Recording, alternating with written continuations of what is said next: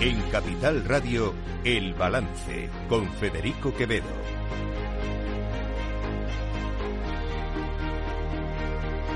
Señoras y señores, buenas noches, bienvenidos. Este martes 19 de diciembre de 2023, son las 8, una hora menos, en las Islas Canarias.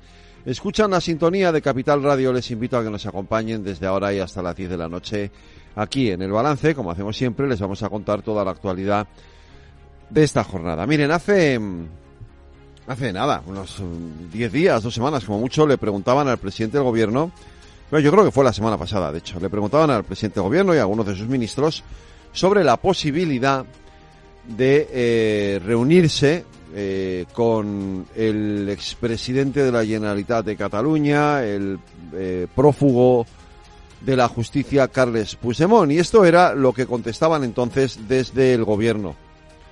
¿Se va a reunir con el señor Puigdemont?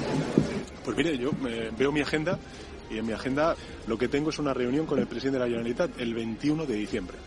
En la agenda del presidente no está marcada ninguna reunión con el señor Puigdemont. Pues eh, siento decirles que, que, a mí, desde luego, no, no me consta esta cuestión en, en agenda. Pero insisto, eh, le estoy diciendo que yo tengo. Mi agenda es pública, es absolutamente transparente.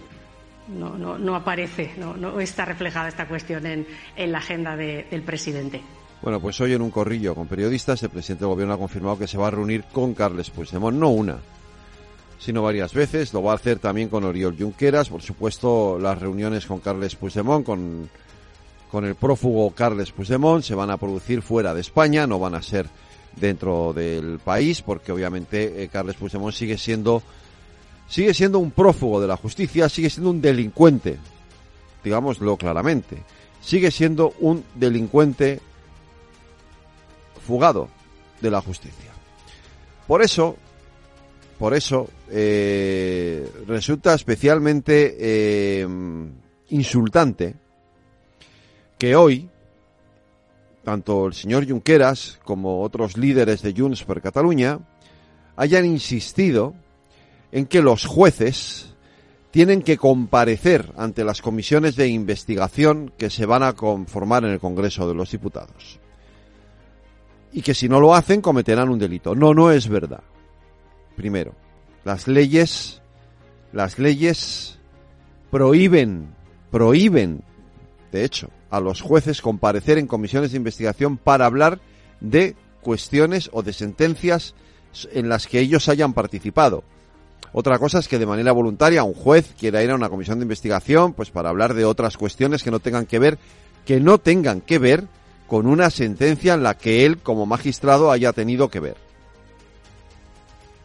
Mañana puede ir un magistrado a hablar, por ejemplo, pues de la reforma del poder judicial o de o de la reforma de la Constitución o, o de cualquier aspecto en el que sea un experto, pues es un juez de delitos informáticos, pues puede ir como magistrado y como experto a hablar sobre, sobre el asunto, sobre violencia de género, sobre lo que sea, da igual. Un juez puede ir a una comisión de investigación a dar su opinión si se la piden sobre un asunto pero un juez tiene prohibido comparecer en una comisión de investigación por la ley, por la propia Constitución, por la ley del régimen, de, por la ley general del Poder Judicial y por el propio reglamento del Congreso de los Diputados, tiene prohibido acudir a una comisión de investigación. Pero es que además es insultante que quienes han sido condenados por delitos de corrupción, por delitos por haber pretendido dar un golpe de Estado en España, por delitos de sedición, aunque ahora ya no aparezca ese delito en el Código Penal, se permitan de darles lecciones a los jueces en este país. Es que hemos llegado a un punto en el que esto ya no tiene nombre. Ya veremos de todas formas cómo, cómo el gobierno cambia de opinión, porque hoy el ministro Bolaños decía esto. Mire, las comisiones de investigación en nuestro país están muy claramente eh, reguladas. Se regulan en la Constitución, en el artículo 76, y también en la Ley Orgánica del Poder Judicial en relación con los jueces y magistrados y en el propio reglamento del Congreso. De ese marco legal y constitucional que regulan las comisiones de investigación se deriva que las comisiones de investigación no pueden ni revisar resoluciones judiciales ni vincular a los tribunales. La propia ley también establece que los jueces y magistrados no tienen obligación de asistir a comisiones de investigación y no tienen obligación de asistir porque lo dice la ley, pero es que además tampoco tendría ninguna utilidad, porque todo el conocimiento que tienen los jueces y magistrados de esas causas penales es por haber sido los jueces y magistrados de esos procedimientos, y es justo lo que la ley prohíbe que se pueda revelar. Por tanto, yo creo que este debate, solo de la lectura de la Constitución, de la Ley Orgánica del Poder Judicial y del propio reglamento del Congreso, es un debate que se resuelve con mucha claridad. ¿Cuánto creen que va a tardar el ministro Bolaños en decir justo lo contrario de lo que ha dicho hoy? lo que tarde Carles Puigdemont en levantar el teléfono y hablar con, con Pedro Sánchez? Pregunto. Porque a lo mejor es eso lo que tarda en darle la vuelta al argumento. ¿No? Fíjense lo que ha tardado el Partido Socialista en darle la vuelta al argumento de las injurias al rey de condenar o de que sea delito el enaltecimiento del terrorismo y la humillación de las víctimas.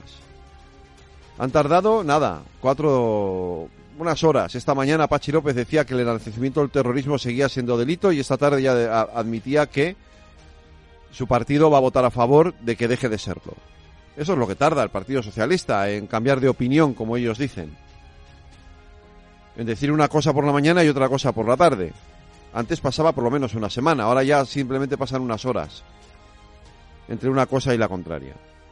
Miren, les voy a recordar algo. Les voy a recordar algo que creo que es importante recordarlo. Esto es lo que decía el Partido Socialista la primera vez que Esquerra Republicana de Cataluña y los ahora socios del presidente del gobierno ponían sobre la mesa la eliminación del delito de injurias a la corona. Esto es lo que decía José Andrés Torres Mora, diputado del Partido Socialista Obrero Español y portavoz de Cultura y diputado durante cinco legislaturas de ese partido. La libertad no es hacer mi capricho, sino que nadie me pueda someter al suyo. La libertad no consiste en que yo pueda calumniar, injuriar o ultrajar a quien me venga en gana, sino que nadie me pueda calumniar, injuriar u ultrajar cuando le venga en gana. Señorías, el ideal republicano nos obliga a vigilar eternamente para mantener viva la llama de la libertad. También a vigilar al jefe del Estado. Pero hoy no viene de ahí el peligro. El héroe del drama de Zorrilla estaba dispuesto a dejarse ultrajar por el rey, porque en el medievo el rey podía ultrajar a todos impunemente. Con su proposición de ley, ustedes invierten los términos de la ecuación, es decir, quieren que todos puedan ultrajar al jefe del Estado. Cambian el número y el nombre de quienes pueden ultrajar impunemente a otros, pero el resultado sigue siendo la tiranía, que en lugar de ser de uno es de muchos, o si quieren, de una mayoría.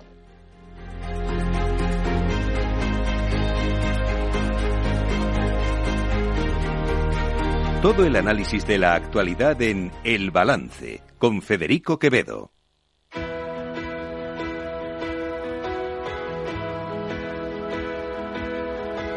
Las noticias de El Balance con Federico Quevedo, Aida Esquirej y Lorena Ruiz. Aida Esquirej, buenas noches. Buenas Lorena noches. Ruiz, buenas noches. Buenas noches. La otra noticia del día tiene que ver con la economía y el gobierno ha aprobado la entrada, no sabemos todavía cómo valorar esto, yo tengo, en fin, tengo una opinión encontrada, la entrada del Estado en Telefónica. El Consejo de Ministros ha dado luz verde a la Sociedad Estatal de Participaciones Industriales para tomar hasta un 10% del capital de Telefónica y convertirse así en la mayor accionista de la compañía, tal y como ha notificado a la Comisión Nacional del Mercado de Valores. La vicepresidenta económica, Nadia Calviño, señala que desarrolla actividades que son de vital importancia tanto para la economía como para el bienestar de los ciudadanos. Es sin duda la empresa más estratégica de nuestro país, no solo por su presencia en el ámbito de las infraestructuras de telecomunicaciones eh, y en el ámbito de la innovación tecnológica, sino también por su peso en el ámbito de la seguridad y la defensa. Y por eso, como les señalaba, eh, en línea con otros grandes países europeos como Francia y Alemania, que tienen o incluso están incrementando su participación dentro de la, en, en el capital de las grandes operadoras de telecomunicaciones estratégicas, Decisión del Ejecutivo que llega después de que la empresa de telecomunicaciones saudí STC Group anunciara el pasado septiembre que había adquirido una participación del 9,9% en Telefónica por 2.100 millones de euros. Pues si esto es para frenar a STC, a lo mejor hay que estar a favor, pero si es para poner a Javier de Paz, amigo del presidente del gobierno, en la presidencia telefónica, En fin, la operación deja, dejará mucho que desear. Autor, esto es una decisión que ha tomado hoy el Consejo de Ministros. La otra decisión importante que ha tomado el Consejo de Ministros es la reforma del subsidio por desempleo. Tres, tras semanas de negociaciones entre el Ministerio de Trabajo de Yolanda Díaz y el de Economía de Nadia Calviño, ambos departamentos han cedido y han llegado a un acuerdo para la reforma del subsidio de desempleo. La cuantía del subsidio se incrementa pasando de los 480 euros actuales a 570 euros en los seis primeros meses de la prestación, a 540 en los siguientes seis meses y se mantienen los 480 euros actuales el resto de duración de la prestación, que tendrá una duración máxima de 30 meses, como exigía Díaz. Además, irá ligado a la suscripción de un acuerdo de actividad por parte de sus beneficiarios y será compatible con un empleo durante los 180 primeros días sin pérdida de prestación. Así lo ha anunciado la vicepresidenta segunda y ministra de Trabajo, Yolanda Díaz. Y que muchas veces, por, eh, por ejemplo, en estos momentos que estamos con la campaña de Navidad, pues eh, eran contratos solamente pues, para las rebajas o para la campaña de Navidad y ante la elección de prescindir del subsidio o acompañar a un contrato solo para eh, muy pocos días, las personas eh, se mantenían en este subsidio. Esto queda corregido hoy con la compatibilidad de eh, exactamente 180 días. Además, elimina el mes de espera para el acceso al subsidio, se refuerzan las medidas que permitirán la reinserción laboral y mejorar la empleabilidad y se amplía el derecho de acceso al subsidio de mayores de 52 años a quienes acrediten responsabilidades familiares. También se amplía el perímetro de cobertura incorporando al sistema nuevos colectivos. Singularmente lo que hacemos es ampliar el número de colectivos que forman parte ahora mismo ya del subsidio por desempleo. Las personas menores de 45 años sin eh, cargas familiares podrán percibir el subsidio por desempleo. También lo podrán hacer las personas trabajadoras eventuales agrarias y también, eh, y esto es muy importante, podrán percibirlo los trabajadores y trabajadoras transfronterizos que eh, vienen a trabajar a diario a nuestro país en Ceuta y Melilla. Con esa reforma, el Gobierno cumple con uno de los hitos comprometidos con Bruselas. Por eso, el ministro de la Presidencia, Félix Bolaños, ha anunciado que España pedirá mañana a la Comisión el cuarto desembolso de fondos europeos por importe de 10.000 millones de euros. Pediremos mañana a la Comisión Europea 10.000 millones de euros. Saben ustedes que España es el país que más fondos europeos está recibiendo. Ya ha recibido 37.000 millones de euros eh, por transferencias y, por tanto, creo que somos un país y somos un gobierno que claramente cumple, cumple sus compromisos con la Comisión Europea y cumple también con mejorar día a día la vida de los ciudadanos y de las ciudadanas.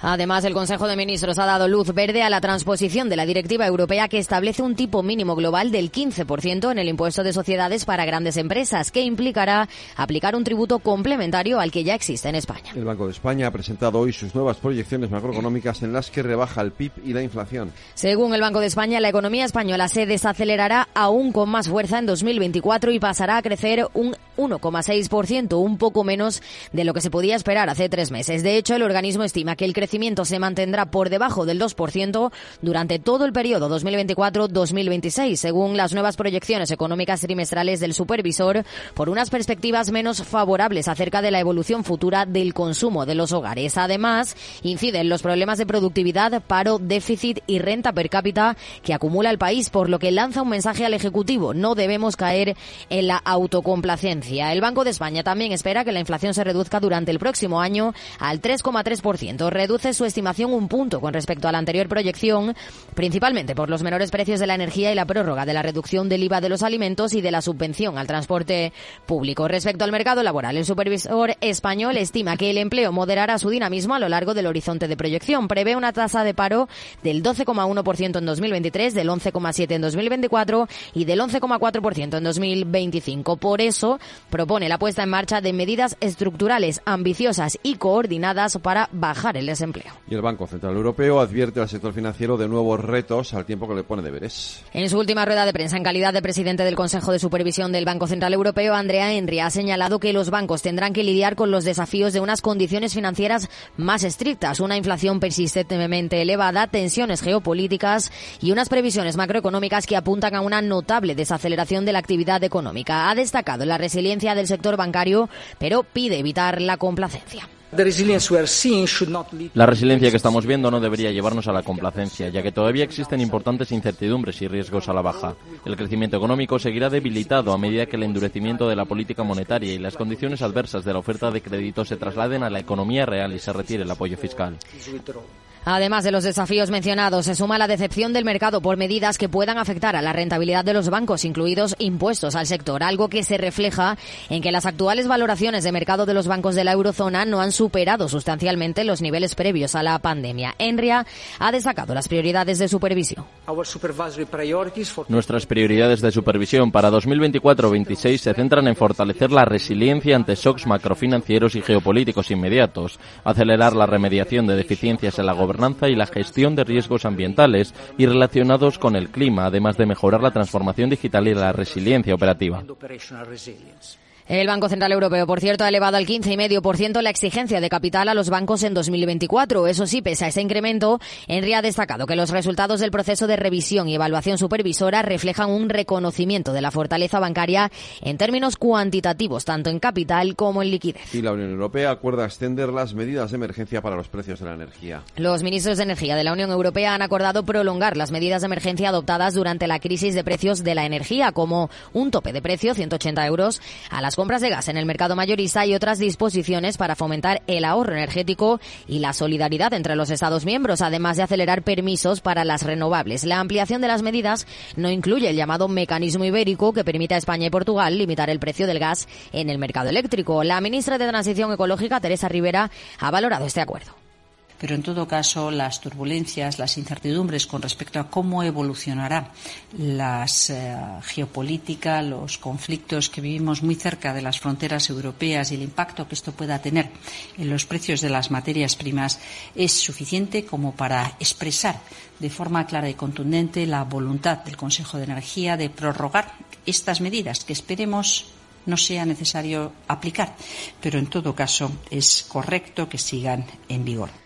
Para Rivera, la prórroga de esas medidas es necesaria para hacer frente a una situación aún frágil en la Unión Europea tras la invasión de Ucrania, aunque eso sí, defiende que esa situación es mucho mejor que hace un año. Pedro Sánchez ha confirmado que se va a reunir en varias ocasiones con Puigdemont y con Junqueras, Lorena Ruiz. El presidente del gobierno ha anunciado que tiene previsto reunirse con el expresidente catalán Carles Puigdemont y con el líder de Esquerra, Oriol Junqueras. Los encuentros se producirán por separado y aunque Sánchez no ha puesto fechas, ha afirmado que prefiere que tengan lugar después de que se apruebe la ley de amnistía. Además, asegura que no le preocupa la repercusión que puedan tener estas reuniones porque cree que es una decisión que los ciudadanos comprenderán como ya hicieron con los indultos. Desde el Partido Popular, su portavoz parlamentario Miguel Tellado ha acusado al Ejecutivo de haber asumido íntegramente el relato independentista y es que considera que es muy difícil diferenciar el discurso del PSOE del discurso de Esquerra o de Junts. Pedro Sánchez se ha batasunizado y se ha podemizado. Hoy cuesta mucho diferenciar a Pedro Sánchez del antiguo Podemos, hoy Sumar, en sus intervenciones. Hoy uno escucha a líderes socialistas y tiene la sensación de estar escuchando a líderes independentistas. El preámbulo de la propia ley de amnistía es toda una declaración de intenciones. Al Partido Socialista ya no es capaz de reconocerlo nadie porque el discurso del Partido Socialista ha cogido íntegramente el relato independentista y lo ha asumido como propio.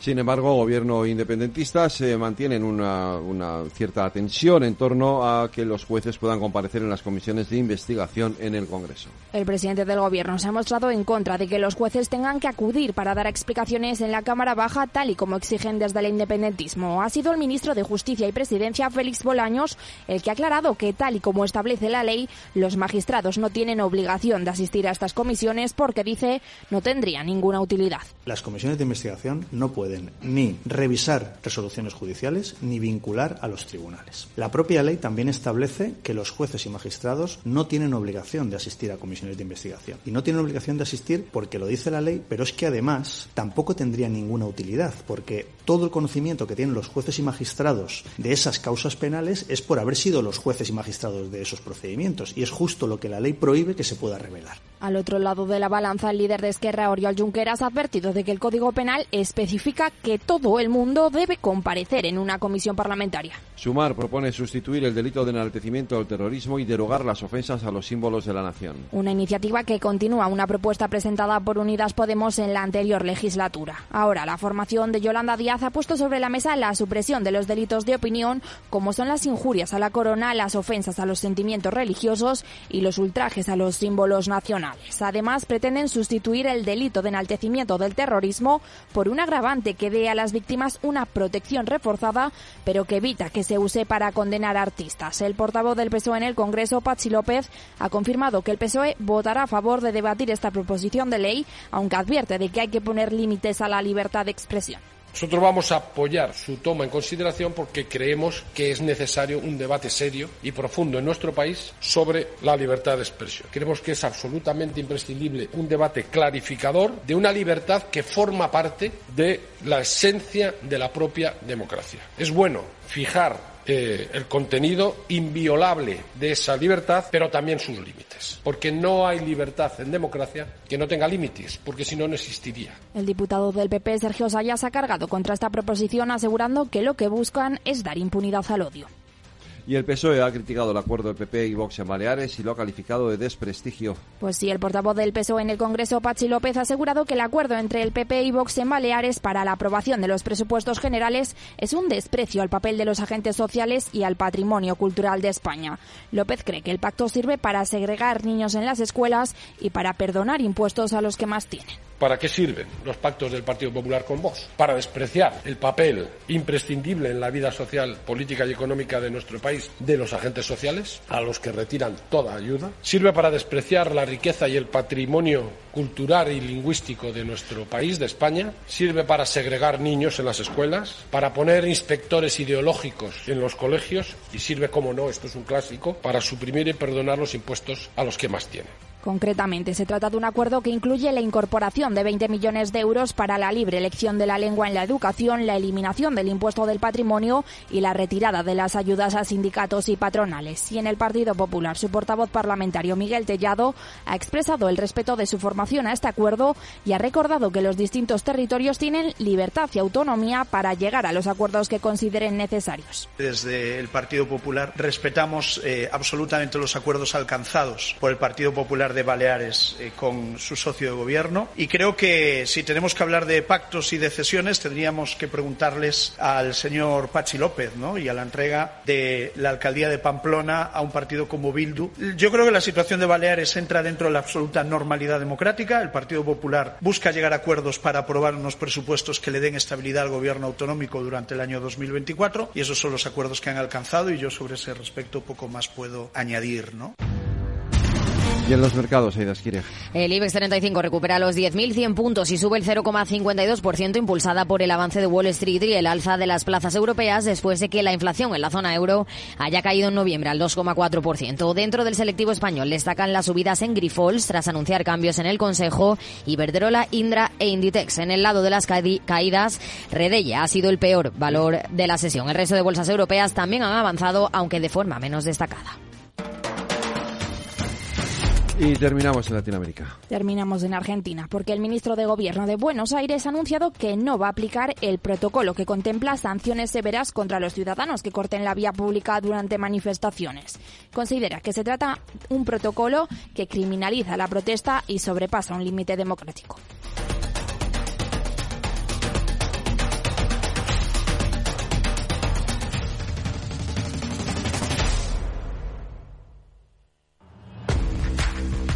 Oye, pensando cómo ahorrar en momentos como este con los precios por las nubes. Y todavía no conoces XTB, una nueva forma de invertir pensada para todos. Desde solo 5 euros y cero comisiones hasta 100.000 euros al mes para invertir en acciones y ETFs. Con XTB tu dinero está depositado en bancos españoles y tu broker es uno de los más respetados del mundo, regulado por la CNMV y los principales organismos internacionales. Y con oficina propia en Madrid desde el año 2008. Entra en xtb.com. Recuerda, xtb.com. A partir de 100.000 euros al mes, la comisión es del 0,2%, mínimo 10 euros. Invertir implica riesgos.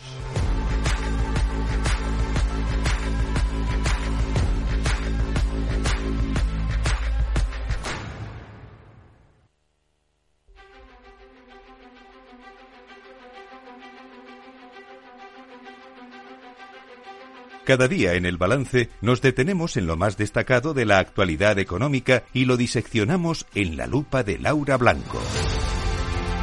Laura Blanco, buenas noches. Buenas noches, Federico. ¿Tú sabías que España crece porque crece la población y no porque aumente la productividad? No, esto quién lo ha contado hoy. A ver, porque estamos terminando el año y me imagino que alguien ha, ha debido de salir hoy a contar algo, ¿no?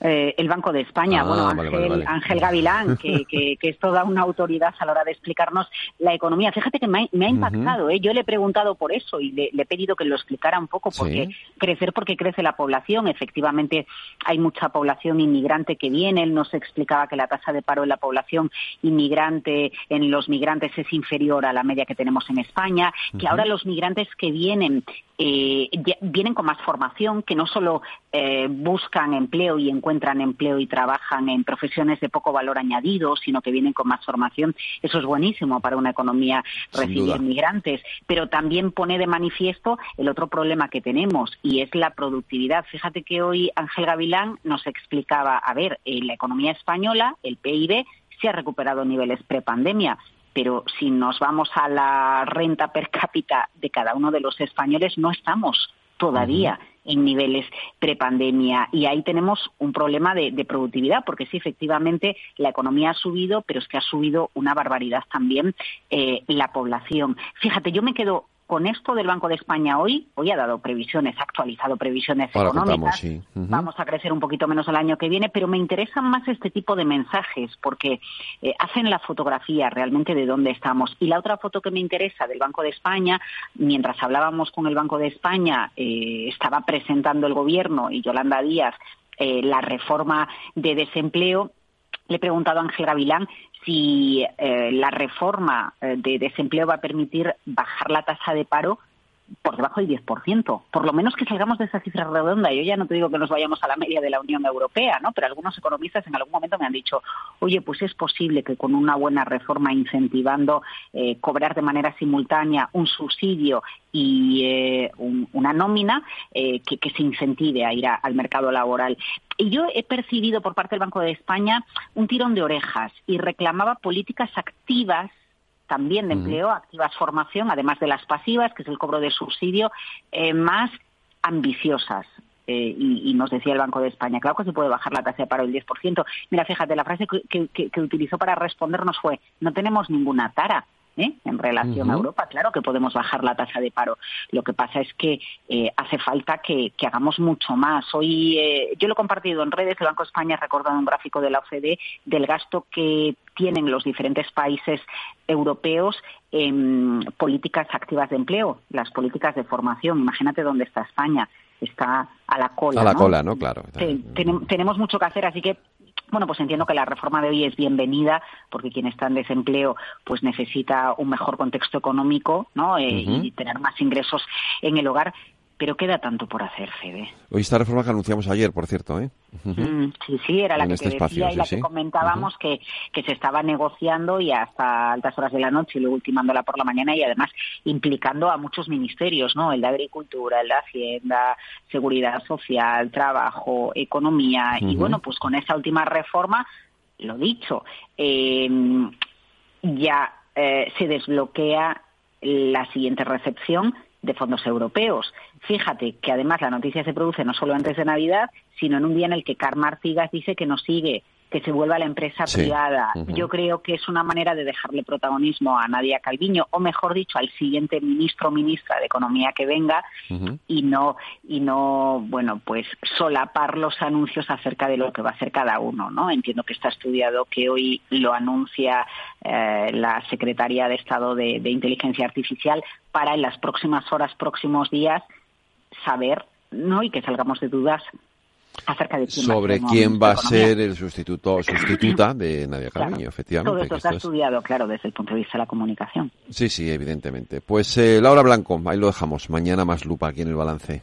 buenas noches Federico Buenas noches. ¿Quieres cobrar por operar con tu dinero?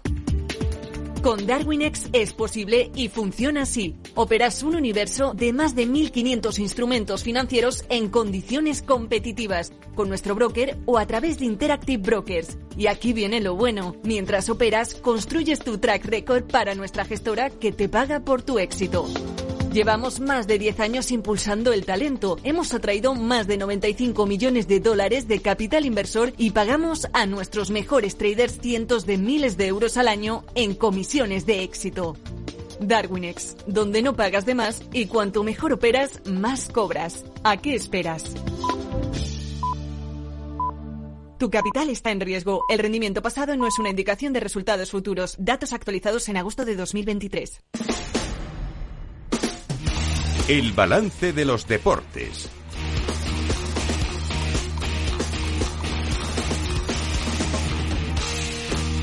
Sergio Gea, buenas noches. ¿Qué tal, Fede? Buenas noches. Minuto y resultado. Hay que decir que hasta ahora el Valencia le va venciendo a domicilio al Rayo. Sí, 0-1, minuto 74 de partido. Qué golazo de ser Chicanos, el castellonense, el de, el de Nules, que siempre dijo que quería jugar en el Valencia y acaba de marcar su primer gol con el Valencia para, de momento, dar los tres puntos al conjunto de Baraja en Vallecas. Quedan 15 minutos y ahora el Rayo está apretando, así que pues todavía queda Todavía hay por- tiempo, todavía hay tiempo, todavía hay tiempo de empatar o de ganar o de meter incluso el segundo, que también puede ser. Todo, todo, todo puede pasar en 15, en 15 minutos. A las nueve y media juegan el Granada y el Sevilla y el, Ale, y Getafe, ¿no? Sí, efectivamente. También dos partidos súper interesantes por la zona de arriba y también, atención, por la zona de abajo, ese Granada-Sevilla. Y también tenemos que comentar, Fede, ahora mismo la jornada de, de Euroliga, porque, bueno, eh, entre otros, está jugando el, el Real Madrid contra el Estrella Roja. Está ganando 50-66 el Real Madrid fuera de casa. Así que también buenas noticias porque vamos ya por el último cuarto y, bueno, pues eh, tiene pinta que el Madrid va a conseguir una victoria más en Euroliga. También el Barça está ganando 27-36, eh, prácticamente ya a punto de llegar al descanso contra el Alba de Berlín, allí en Berlín, en, en Alemania. Y también, bueno, pues atentos al partido que juega Basconia, está perdiendo en este caso 27-23 contra el Maccabi de Tel Aviv, fuera de casa.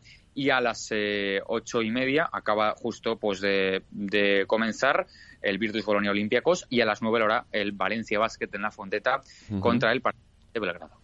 Y te cuento también que a partir de cuando volvamos de Navidades, que se retomará la liga, ya podremos conocer las conversaciones de los árbitros en el bar, Lorena. Pues sí, Federico, la medida que llegará más pronto que tarde, concretamente el 10 de enero del 2024. Será la primera vez que se publiquen las imágenes y el audio de las conversaciones entre los árbitros. Eso sí, siempre y cuando se produzca una revisión de la jugada en el monitor de campo.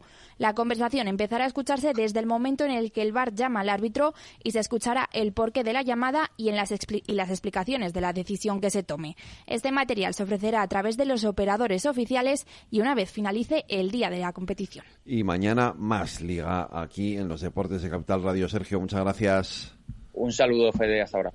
Este es un mensaje para todos los oyentes de radio y es solo para decir gracias. Gracias por dedicarnos tres horas cada día. Gracias por escucharnos en casa, en el coche, en el trabajo, en un móvil o donde sea, en directo o en podcast. Gracias por tu fidelidad, porque gracias a ti, la radio sigue siendo un gran medio, el más creíble, en el que más confías y el que mejor te informa y entretiene. El medio del día a día, de la actualidad al instante y que te acompaña siempre estés donde estés. Radio Value, la Asociación de Radios Comerciales, te da gracias a ti.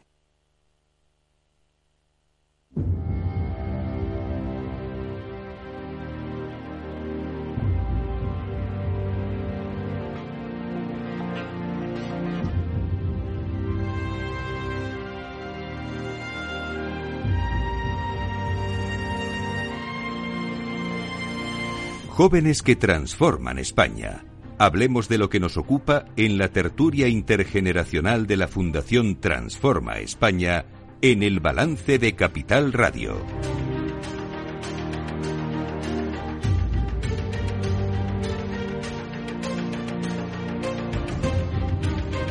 Pues como cada martes, eh, nuestros debates Transforma España, hoy nos toca hablar de con jóvenes que transforman España y lo vamos a hacer de una manera muy especial. Reyes Escolano, muy buenas noches. buenas noches, ¿qué tal? Porque Federico? se acerca una época en la que inevitablemente siempre nos llama, ¿no? Eh, eh, de una manera especial, pues a la solidaridad, al voluntariado, eh, al pensar en los demás, porque viene la época de Navidad y todo.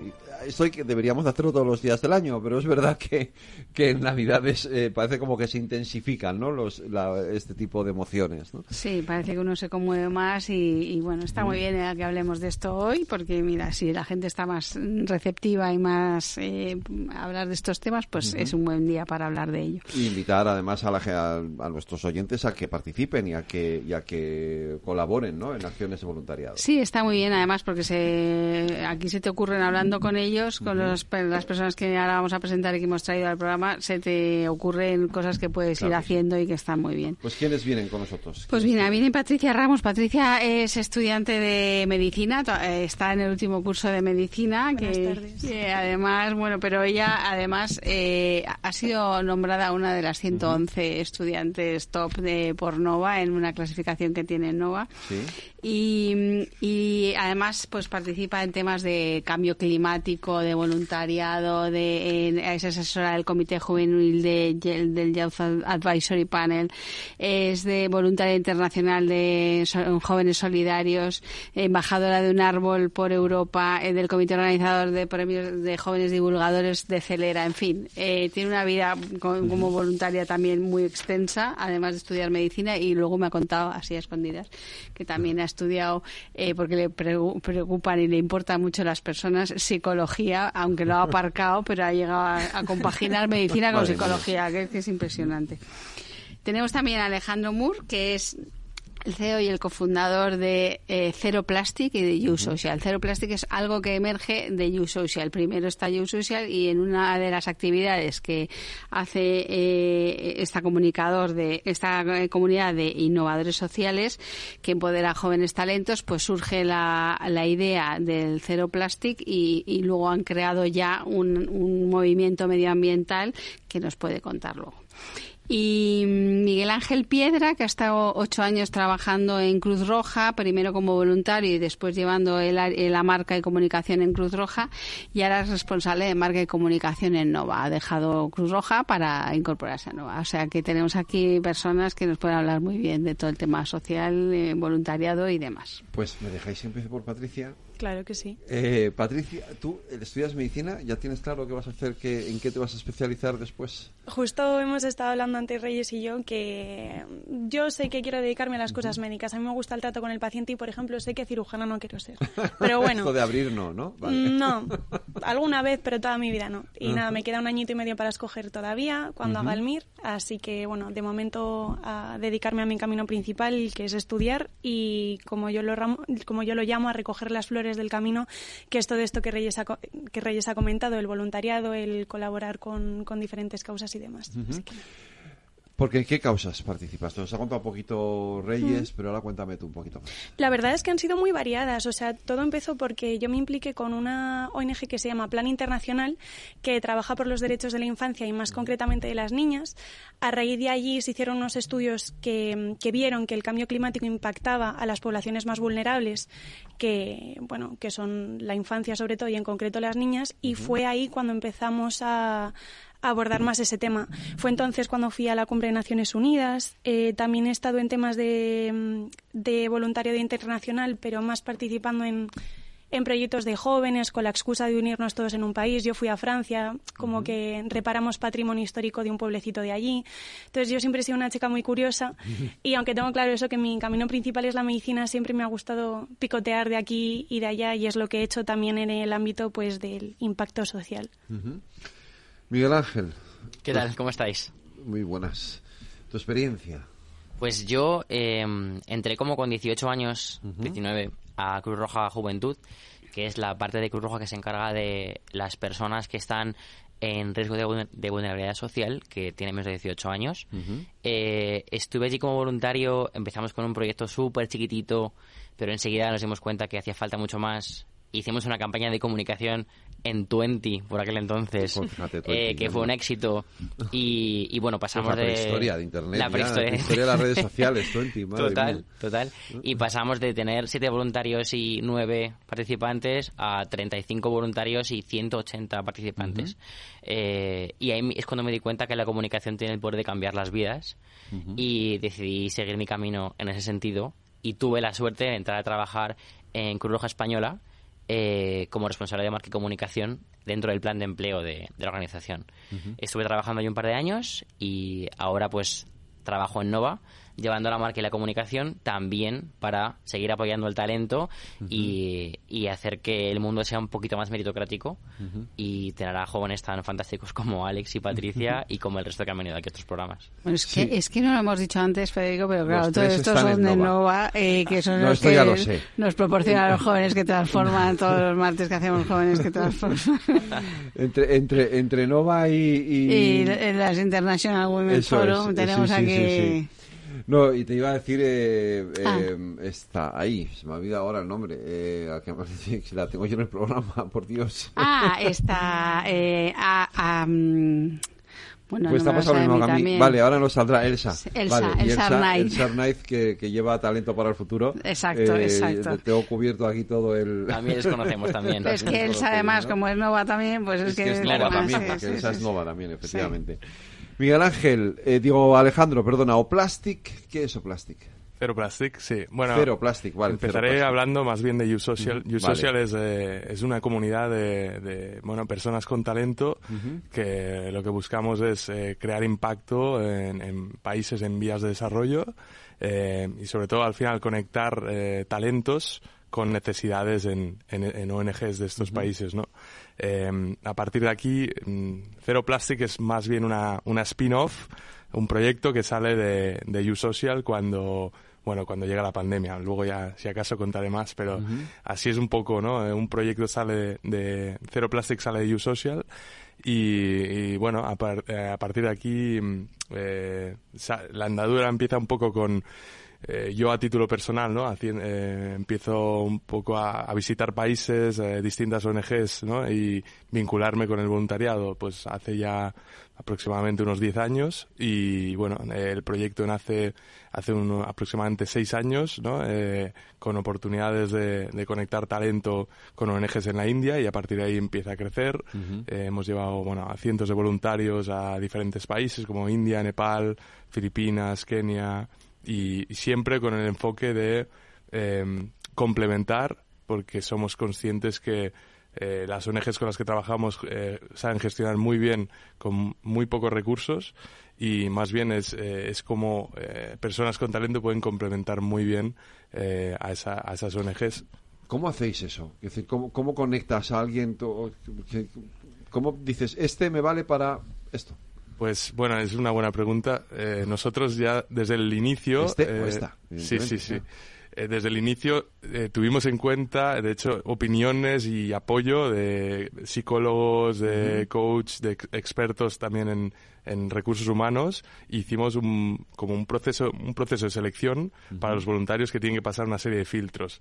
Si no pasan esos filtros, eh, nosotros descartamos al voluntario porque veíamos que este era uno de los, bueno, viviendo un poco, ¿no? El- la experiencia de voluntariado a título personal es una de las cosas que los cofundadores vimos que, que era un problema, ¿no? Cuando íbamos de voluntariado a veces veíamos, ¿no? Mentalidades o personas que por lo que fuera en ese momento no estaban preparadas para afrontar según qué experiencias, ¿no?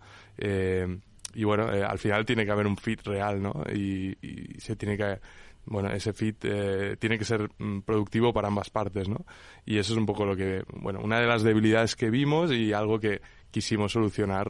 eh, Y a partir de ahí, bueno, eh, Zero Plastic nace como, como más bien una solución a la pandemia. O sea, digamos, eh, en la- durante la pandemia teníamos muchos voluntarios que querían irse a proyectos eh, a países en vías de desarrollo, Claro. ayudar a ONGs, no podían irse fuera. Eh, bueno, yo soy de Menorca y pensamos hacer una, una expedición medioambiental eh, sobre, bueno, para solucionar el problema de la contaminación de plástico y ahí fue donde redirigimos a, a- a muchos voluntarios, Ujú. a eh, 30 voluntarios que en una única expedición eh, estuvimos estuvimos eh, bueno dedicando nuestro tiempo eh, en Menorca para, para este proyecto que bueno no me quiero extender mucho más. Pero lo habéis hecho más veces y en más sitios. Sí, ahora llevamos, eh, bueno, es el cuarto, la cuarta expedición fue en septiembre, o sea, hemos repetido ya por cuarto año. Y ahora, bueno, este proyecto ha derivado a, a- bueno, entramos con otro proyecto llamado Zero Plastic Experiences a la aceleradora de Ship2B para un, pro- un programa que se llama B-Value para entidades sin ánimo de lucro y de hecho quedamos ganadores de, ese programa y aceleramos el, el proyecto. Eh, ¿Cómo, cómo, se os ocurre esto? Quiero decir, eh, em, la parte que más me... y sobre todo, ¿cómo se financia?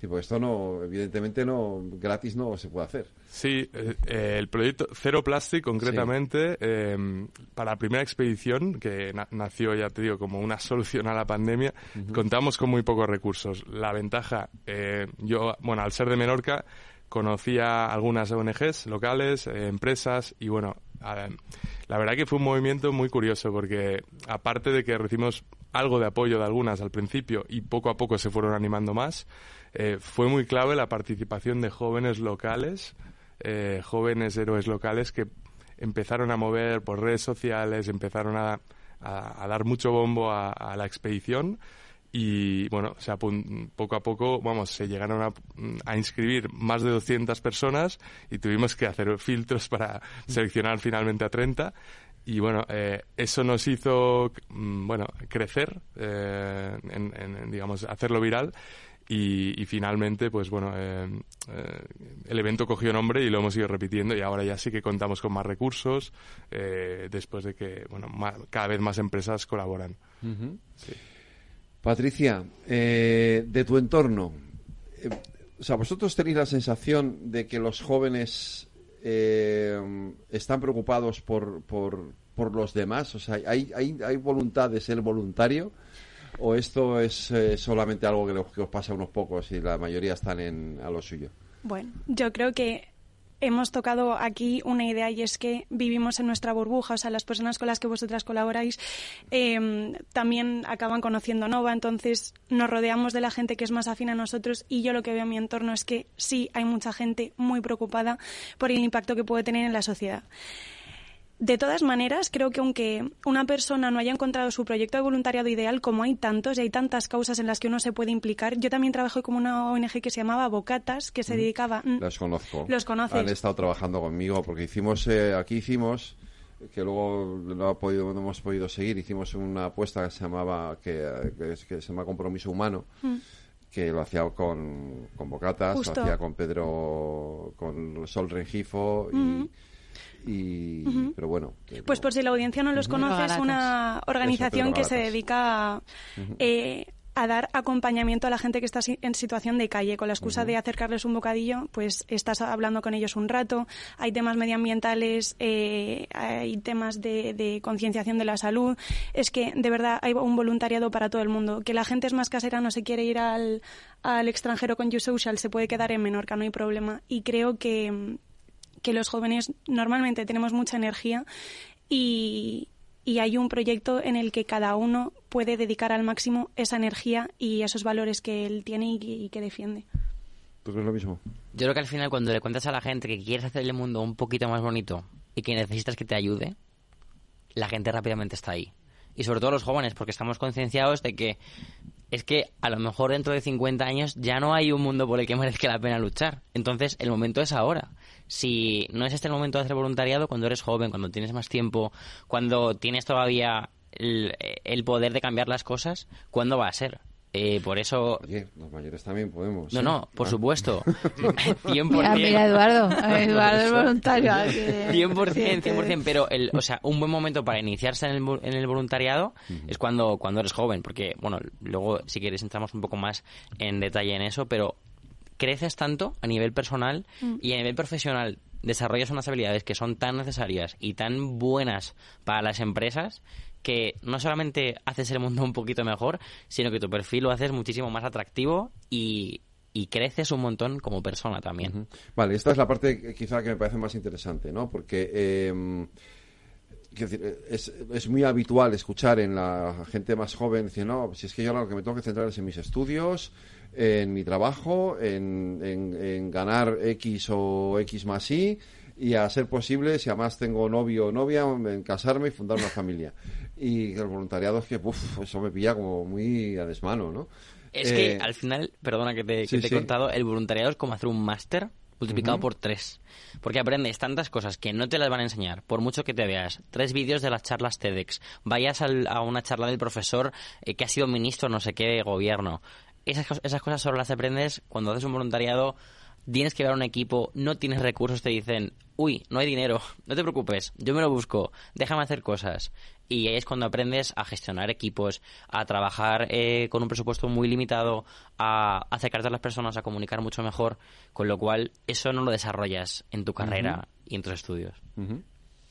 Estoy totalmente de acuerdo. Yo creo que, bueno, los jóvenes sí están, están interesados, están involucrados y creo que, bueno, eh, como, como dicen Patricia y Miguel, ¿no? Eh, es no solo una forma de crecimiento personal y profesional, eh, yo creo que también es, es muy es muy interesante la digamos la red que se puede crear desde una, una persona que te puede inspirar, ¿no? Una, una única persona que hace voluntariado en tu entorno, eh, lo que puede transformar, ¿no? Yo creo que por muchas veces escuchar la experiencia de alguien que conocemos eh, es lo que nos puede, nos puede cambiar, animarnos, porque creo que yo creo que la, la motivación a veces está intrínseca, pero, pero a veces eh, falta, ¿no? El, escuchar una experiencia que, que nos lleve a la acción, ¿no? Y eso, eso muchas veces es, yo creo que es importante tener personas cerca, ¿no?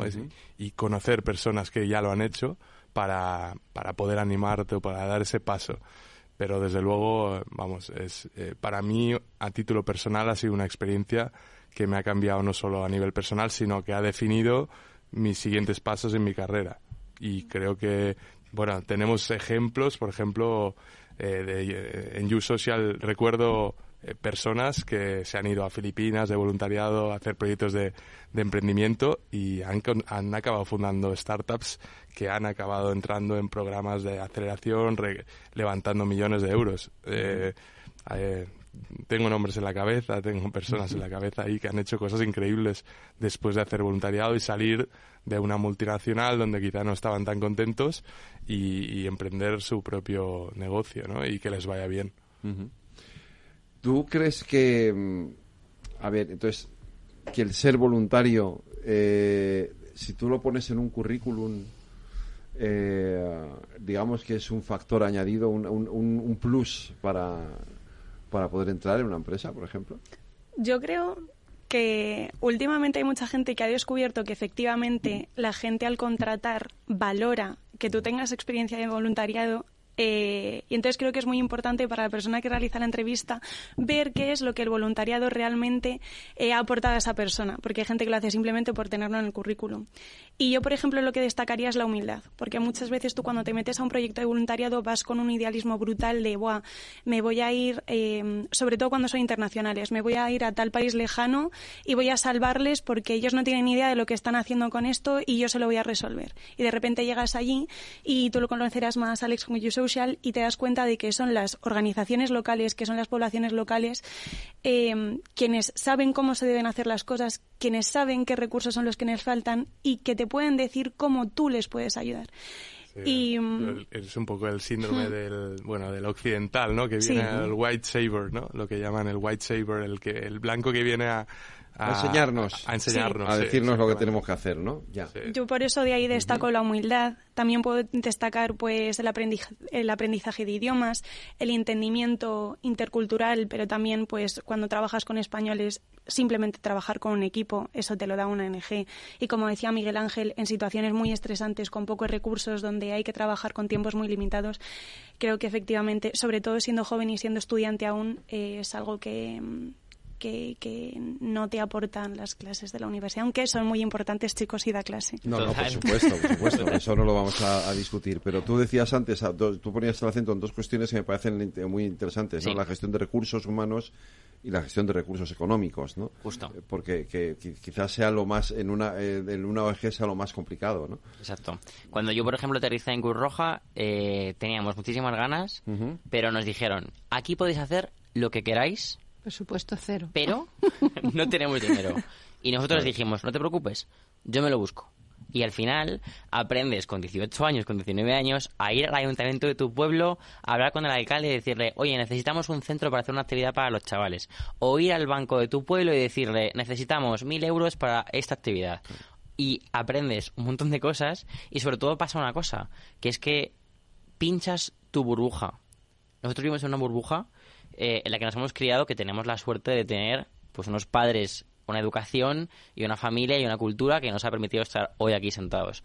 Pero ¿qué pasa? Que cuando haces un voluntariado te das cuenta que fuera de esa burbuja hay tantas cosas, eh, tantas personas que no tienen esas oportunidades, que directamente tu burbuja explota y te abres a conocer unas realidades que te pueden transformar tu vida eh, hasta tal punto que yo, por ejemplo, no estaría, bueno, yo creo que ninguno de hoy estaríamos aquí sentados si no hubiéramos hecho ese voluntariado, porque nos ha hecho ser quienes somos. Eh, con lo cual, una empresa no solamente es que pueda valorar eso, es que lo tiene que valorar. Nosotros, por ejemplo, en Nova, cuando alguien que es super crack eh, que ha hecho un máster, un MBA y dos carreras, no entra en Nova, no le cogemos en Nova, nos dice, pero si soy un, soy un crack, ¿cómo no me cogéis? Bueno, porque es que a lo mejor nunca has hecho nada más por los demás y te faltan un montón de habilidades que solo se aprenden cuando sales de tu burbuja. Por eso es tan importante. ¿Cuáles son los desafíos que os habéis encontrado los tres? Eh, los retos, o lo- los problemas incluso, los palos en las ruedas? Bueno, uno de los retos creo que, que lo expliqué, fue la pandemia, ¿no? Pero aparte de esto, eh, yo diría que, bueno, hay, hay cosas como que a veces eh, los perfiles, ¿no? Los perfiles de, que hemos encontrado, pues eh, no estaban preparados para irse a, a un voluntariado en el extranjero, por ejemplo, ¿no? Personas que a veces buscan hacer el bien, pero no están preparados para, para, digamos, ayudar a una ONG en ese momento porque tienen una situación personal o sentimental eh, de la que vienen que más bien, eh, bueno, perjudicaría incluso a una... O sea, mm, realmente la, la gente a veces no es consciente de, de que es, es, es, una, es una aventura muy fuerte y tienes que estar muy mentalmente preparado para ciertos eh, voluntariados, ¿no? Entonces, eh, esa es una parte, ¿no? Y, luego, pues, eh, encajar luego, obviamente, las habilidades más, eh, más técnicas eh, también, ¿no? Pero, pero estos son algu- algunos de las, bueno, de las dificultades así en el día a día, ¿no? Eh, en, con Zero Plastic, eh, bueno, esto era más de la parte U-Social, con, con Zero Plastic mm, veo más bien eh, los retos de, de, bueno, de conseguir involucrar a empresas realmente en, en la reducción de, de la, del uso de plásticos, ¿no? De- de- hemos hecho proyectos con empresas y aquí eh, hay, hay un trabajo eh, muy, muy fuerte que hacer. Eh, es muy difícil mover a, a- a ciertas empresas, ¿no? Para, para llevar las acciones, pero sí que es verdad que a través de la formación, a través de, eh, bueno, distintas, distintas herramientas eh, como eventos, formaciones, etcétera, vas despertando la conciencia de, de personas hasta que, bueno, puedes generar cambios dentro de las empresas, ¿no? Hemos visto esto con, con voluntarios eh, que han estado con nosotros en las expediciones y en diferentes eventos y, bueno, eh, han, han hecho cambios en las cafeterías de sus empresas, retirando eh, botellas de plástico, retirando, eh, eh, haciendo, haciendo, fundando clubs de voluntariado dentro de sus empresas. Y todo esto nos lo cuentan después porque seguimos conectados y, bueno, eh, los retos siempre están, pero si no existieran, eh, no, no podríamos hacer lo que hacemos. Al final, fíjate lo que nos cuesta quitar el plástico de nuestras vidas. ¿eh? Sí, eso os preocupéis que os ayudaremos. porque- No, no, porque es que, no, claro, los oyentes no lo ven, pero yo tenemos aquí todos un vaso de plástico delante para tomar agua, pero al final el plástico sigue estando ahí inevitablemente En, en prácticamente todos los ámbitos de nuestra vida. Vamos a hacer una pequeña pausa para la publicidad, volvemos enseguida, no se vayan, que seguimos con nuestros jóvenes que transforman España.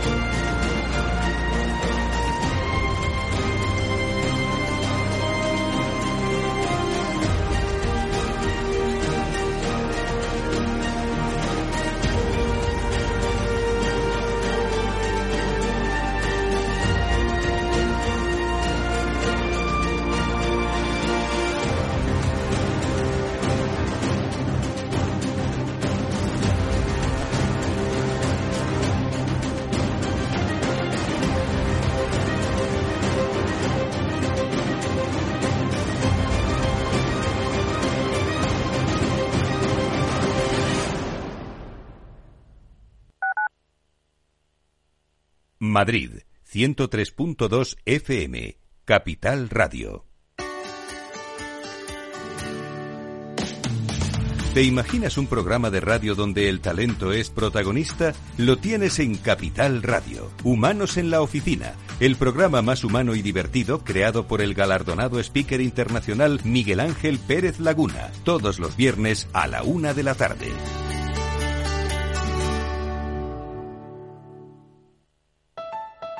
Escucha cada jueves, a partir de las 11 de la noche, en Líderes Globales, las entrevistas que Raúl Castro nos trae desde Florida.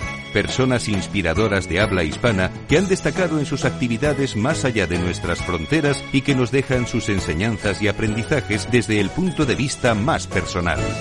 Líderes Globales, con Raúl Castro, en Capital Radio.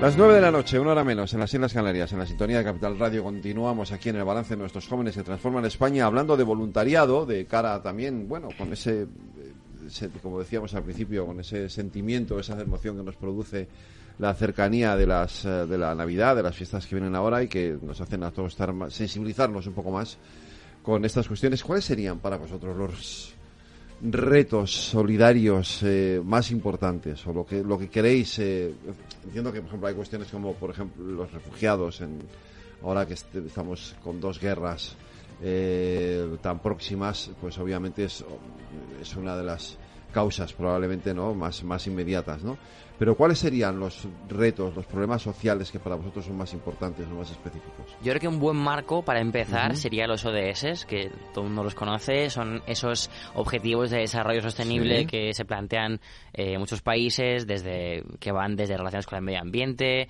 a la salud, la educación, etcétera. Yo creo que es como un buen marco para empezar, pero si alguien quiere empezar a hacer voluntariado y no sabe por dónde, que escoja uno o que le eche un vistazo y seguro que va a encontrar un montón de eh, sitios donde poder desarrollar ese ODS específico, desde la educación hasta la salud, hasta el agua, etcétera.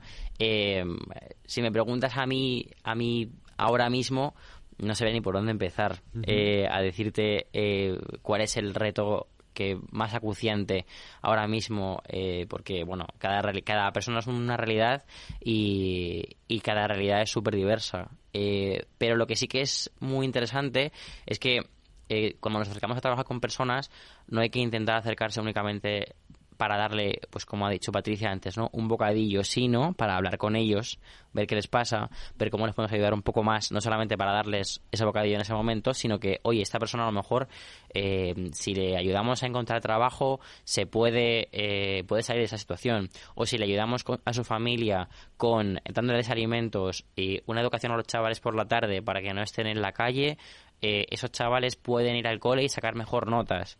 Eh, y es al, es al final que es muy difícil, pero hay que intentar ir como a una, eh, una atención eh, no solamente específica, sino mucho más global en, en esa persona.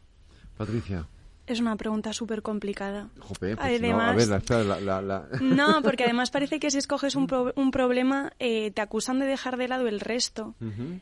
Eh, yo, por ejemplo, un, eh, un ámbito de voluntariado que me gusta mucho y lo veo todos los días en, en el hospital son los voluntarios que están allí para pues estar primero con los ancianos que están solos, que no tienen familia o la familia está lejos, o pues pacientes que han recibido nuevos diagnósticos de cáncer que también no tienen familia o están más desamparados socialmente, están allí para, para acompañarlos. Y repito, yo destaco este problema porque lo veo todos los días, Claro. pero eso no significa eh, que no haya otros igual o más importantes.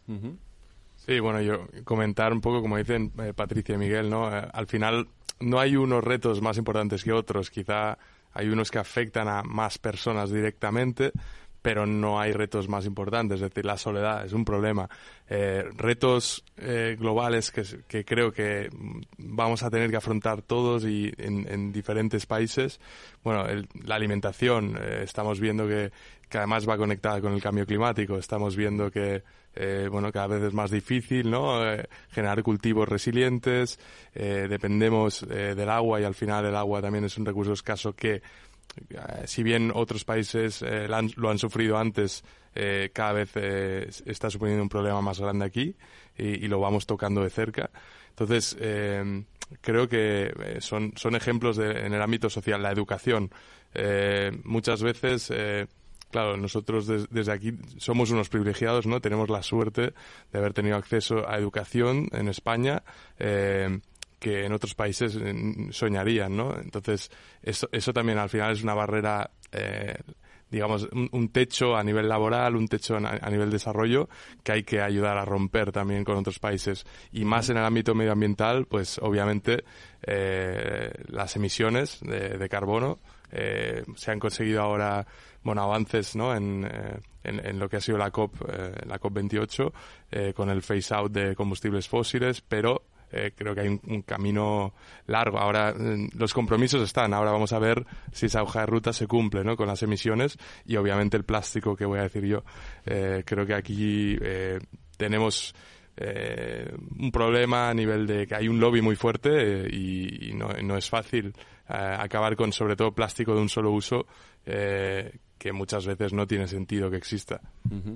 Eh, no, a ver, yo también me iba un poco, como tú decías, a las urgencias, ¿no? Cambio climático, refugiados, eh, es evidente que las urgencias están muchas veces a nuestro lado. Lo digo porque, eh, lo decíamos antes, hay muchos jóvenes que por apatía, por, por comodidad, pues no piensan que a lo mejor incluso muy cerca suyo hay una oportunidad de voluntariado, que a lo mejor no hace falta irse a, la frontera de Polonia para recoger eh, refugiados ucranianos o a Palestina a, ayudar a los de Gaza, que a veces al lado de casa también tenemos muchas posibilidades de hacer eh, voluntariado, ¿no? Incluso desde casa. Hay voluntariados online que se pueden hacer.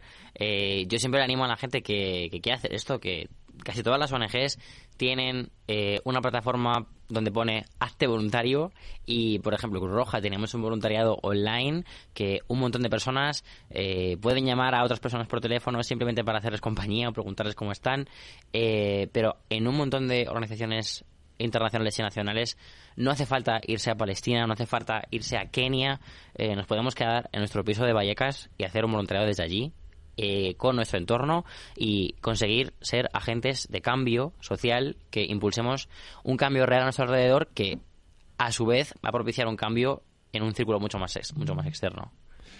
Eh, ¿qué, estrategias o qué, qué, les diríais a esos jóvenes que, que son reticentes para que se animen? Pues al final, yo creo que siempre digo lo mismo. Tú ven un día y pruébalo. Y si no te gusta, no vuelvas. Pues que te aseguro que nadie viene solo un día. Porque al final eh, te das cuenta de eh, todo lo que aprendes, todo lo que puedes hacer eh, y todo el, el, poder que tienes de ayudar a una persona que mejore su vida. Es que al final los seres humanos somos seres sociales por naturaleza y nos, nos encanta ayudarnos. Alguien que te pide ayuda es muy difícil que tú le digas que no de primeras. entonces, que la gente lo pruebe y si no le gusta, que no vuelva. Pero yo le garantizo que va a volver. ¿Tú qué opinas? Es que lo ha dicho muy bien. Yo, Jolín, siendo un poco más... Es que me encanta Miguel Ángel porque sales como súper motivado cada vez que hablas con él. Eh, hombre, yo pienso más en que obviamente el trabajo voluntario es no remunerado por definición, pero siempre te llevas algo, siempre te llevas algo, ya sea formación. Yo cuando trabajé con la ONG sobre derechos de infancia y tal, aprendí muchísimo. También es verdad que entré como muy joven, entré con 14 años y de verdad que me abrieron el mundo a niveles brutales. Y eso es un conocimiento que yo no habría adquirido de verdad de ninguna otra manera. Ya era teórico, ¿eh? ya no era práctico, eh, era teórico eh, todo el la competencia de idiomas, cuando te vas al extranjero, eh, el aprender lo que tú has comentado, voluntariados online, es que siempre hay un retorno y, por supuesto, el emocional, todo lo que has comentado de el saber que has ayudado a una persona, eh, el saber que el tiempo que tú dedicas a, a algo tiene un impacto, mm. eso yo creo que es lo que más engancha. Y yo creo que el bueno, a mí por lo menos, yo he estado Mm, siete años siendo voluntario todas las semanas y os aseguro que a mí el voluntario me ha dado mucho más de lo que yo le he dado al voluntario. He estado siete años, ¿eh? O sea, yo, vamos, desde el trabajo que tengo ahora, los amigos que tengo, muchos de ellos, eh, no sé, muchísimas cosas me llevo y me acompañarán siempre, probablemente. Yo estoy totalmente de acuerdo. Al final el, vol- el voluntariado te trae cosas que no puedes ni imaginar, ¿no? Al principio, cuando no lo has hecho todavía o cuando no has experimentado una experiencia de voluntariado. em, y esas cosas te llevan a algo que no se puede no se puede medir con dinero, no se puede equiparar, ¿no? No se puede comparar con... Está muy bien que hay, hay empresas que crean modelos de negocios sociales y sostenibles y, y- y eso tiene que ser compatible de- con el voluntariado, pero el voluntariado, digamos, sin ánimo de lucro, em, te trae experiencias vitales que te llevan a otro nivel y que una de las cosas que a veces no se habla tanto, ¿no? Pero conectas con otras personas y, y al final creas una comunidad de, de personas que son felices y que, y que se, se sienten identificadas entre ellas con, con esa causa, ¿no? Y eso al final, la vida va de esto, ¿no? Si yo os pregunto a los tres con qué experiencia eh, os quedáis, es la que más os ha marcado, o la que más os, eh, no sé, os, eh, os identificáis con ella, ¿con qué, qué me diríais? Pues a mí la primera que me sale, mira, yo cuando tenía 16 años, eh, lo que hacíamos todos los viernes... A ver, uno a los 16 años lo normal... No, no, ahora te cuento, ahora te cuento. Ahora, sí, Claro. ahora te cuento, ahora te cuento. Lo que hacíamos todos los viernes era irnos al eh, polideportivo del pueblo a, de botellón. Vale, lo normal, vale, lo Lo habitual, a normal, los 16, ¿vale? sí, vale. ¿Qué pasaba? Que yo digo, es que yo vengo aquí porque estoy aburrido, porque no hay nada mejor que hacer. ¿Qué hice? Cuando pude, hice un proyecto de voluntariado para ofrecer una alternativa de ocio saludable a esos chavales. ¿Qué hicimos? Que conseguimos que 180 chavales, en lugar de irse todos los viernes a emborracharse al polideportivo, vinieran con nosotros y estuvieran haciendo juegos, dinámicas, aprendiendo un montón de cosas nuevas. Y no es porque te lo da Cruz Roja, no, es porque se lo pasaban súper bien y no se daban cuenta que con eso estaban cambiando también la sociedad a su alrededor. Entonces quizás me quedaría con el hecho de que ahora, después de 10 años, veo a esos chavales que estaban de botellón y les veo también liderando proyectos sociales, les veo, eh, pues eso, trabajando conmigo, les veo siendo agentes de cambio social que han transformado algo que parecía que era imposible. Patricia, ¿tú con qué te quedas? Otra pregunta. Vamos a dejar que primero conteste Venga, Alex y yo Alex, pienso. te toca. Bueno, yo, una de las experiencias que más me ha marcado en la vida fue mi voluntariado en la India. Eh, estuve tres semanas en Calcuta eh, en un proyecto que empodera a jóvenes para, bueno, dar voz a través del mundo audiovisual eh, a estos jóvenes eh, que básicamente se convierten en productores, actores y cinematógrafos y, y, bueno, hacen, crean cortometrajes para criticar, bueno, aspectos como el machismo, el problemas de alcohol, drogas de los barrios menos privilegiados de, de Calcuta, ¿no? Y para mí fue, bueno, fue una experiencia brutal. De hecho, uno de los proyectos que tenían era eh, reparto a domicilio de comida más saludable porque estas familias, em, familias que trabajan un montón de horas de estos barrios, llegan a casa y al final compran comida mm, barata y de muy mala calidad eh, que al final acaba afectando a su salud y bueno, es un, es un bucle, ¿no? Em, esta ONG trabajaba en, en el reparto a domicilio de comida más saludable y bueno, yo llegué ahí un poco para ayudarles a cómo, cómo digamos, eh, mejorar la logística o darles algunas ideas a nivel de, de cómo podían hacer escalar ese proyecto de reparto a domicilio, ¿no? De comida saludable. Pero sobre todo lo que más me cambió y, y- y yo no tenía idea de que me iban a, a pedir esto, pero estuve cocinando platos mediterráneos y, y fue ese intercambio cultural, ¿no? Que me pidieron, oye, queremos que cada día hagas una receta, se la enseñes porque aquí comemos demasiado picante. Eh, espe- esperamos también cocinar un poco como, eh, como la dieta mediterránea que dicen que es tan buena, pues ese intercambio cultural a través de la cocina eh, fue, fue mágico y tengo, tengo un recuerdo increíble. Te toca. ¿Ya lo has pensado? Sí, lo que pasa es que me da un poco de vergüenza porque aquí mis compañeros han comentado como experiencias muy trascendentales. Entonces, pues lo mismo, teniendo que escoger. eh, yo escojo un voluntariado que hice durante un mes en Francia cuando cumplí los 18 eh, y me gustó mucho porque fue el que hicimos en este pueblecito. Me gustó mucho por tres motivos. Primero, porque pudimos contactar con la población local, que obviamente la gente de los pueblos suele ser muy amable, nos veían ahí trabajando, nos, traían sus pasteles, sus todo. Yo creo que esa es una de las formas de demostrar, demostrarnos lo que he comentado antes, ver el impacto que tú estás generando en una comunidad. También el tener ahí chavales, eh, yo creo que les daba mucha vida y ellos estaban entregados con nosotros. Por otro lado, eh, el, el mantenimiento de la historia y la cultura de una zona más o menos olvidada porque no es una gran capital, eh, pues eso, restauramos un monumento que era un lavadero y el último día cuando lo inauguramos pues vino toda la gente del pueblo, todas las familias con sus camisetas sucias a lavarlo allí y era como una reivindicación pues de, de- de cuidar la historia, de, de cuidar las raíces, de saber dónde venimos pues para avanzar. Y el último motivo es obviamente la creación de esa comunidad, ese intercambio cultural. Fue en Francia, pero vino gente de Rusia, vino gente de, de Ucrania también, cuando las cosas estaban menos tensas. Gente de España, gente de Latinoamérica, o sea, fue brutal. Y, y yo lo recuerdo con muchísimo cariño porque fue en mi verano de los 18 y, y con, todo, con todo este valor que a mí me aportó. En el mío de los 18, eh, o sea, existía el telón de acero todavía. Y yo creo que no sé si era Croacia. Yo es que no recuerdo qué país del este fue. Me fui a hacer eso mismo, a reconstruir colegios. Bueno, Wow. Sí, eh, pues estuvimos un verano entero, desde el mes de junio hasta que empezó el colegio otra vez, eh, eh, reconstruyendo colegios para niños. Eh, todavía, todavía eran países comunistas, ¿eh? o sea, no había... eh, no, no sé ni cómo fuimos, o sea, porque los, controles eran brutales para poder entrar allí, pero necesitaban eh, gente que viniera de países occidentales a poner en marcha eh, proyectos proyectos infantiles de colegios. Y, y por- de las cosas más bonitas que he hecho que he hecho en mi vida. Luego ya no he podido no vuelto a hacer. Pero al final es verdad que, lo haces lo haces pero quizá todos caemos en un cierto eh, así apatía no De- no sé luego si no te vuelven otra vez a, a interesar algo es como que lo vas dejando te metes en tu rueda de la carrera la universidad el, el- el Yo creo- trabajo y dices ya no tengo tiempo para nada más Yo creo que si ahora te recuerdo Sí. que hay niños y niñas Ya. que han estudiado gracias a que tú fuiste ahí a reconstruir esos colegios, te vuelve a entrar ese gusanito. Sí, no, si el gusanito siempre está ahí. Lo que, lo que pasa es que luego, luego no está, ya no es tan fácil, siempre O sea, va surgiendo. Yo entiendo la pregunta, ¿Eh? ¿eh? Y también Mm. te diré que hay tiempos. No Mm. pasa nada si alguien no, no tiene tiempo para hacer voluntariado ahora. No pasa nada.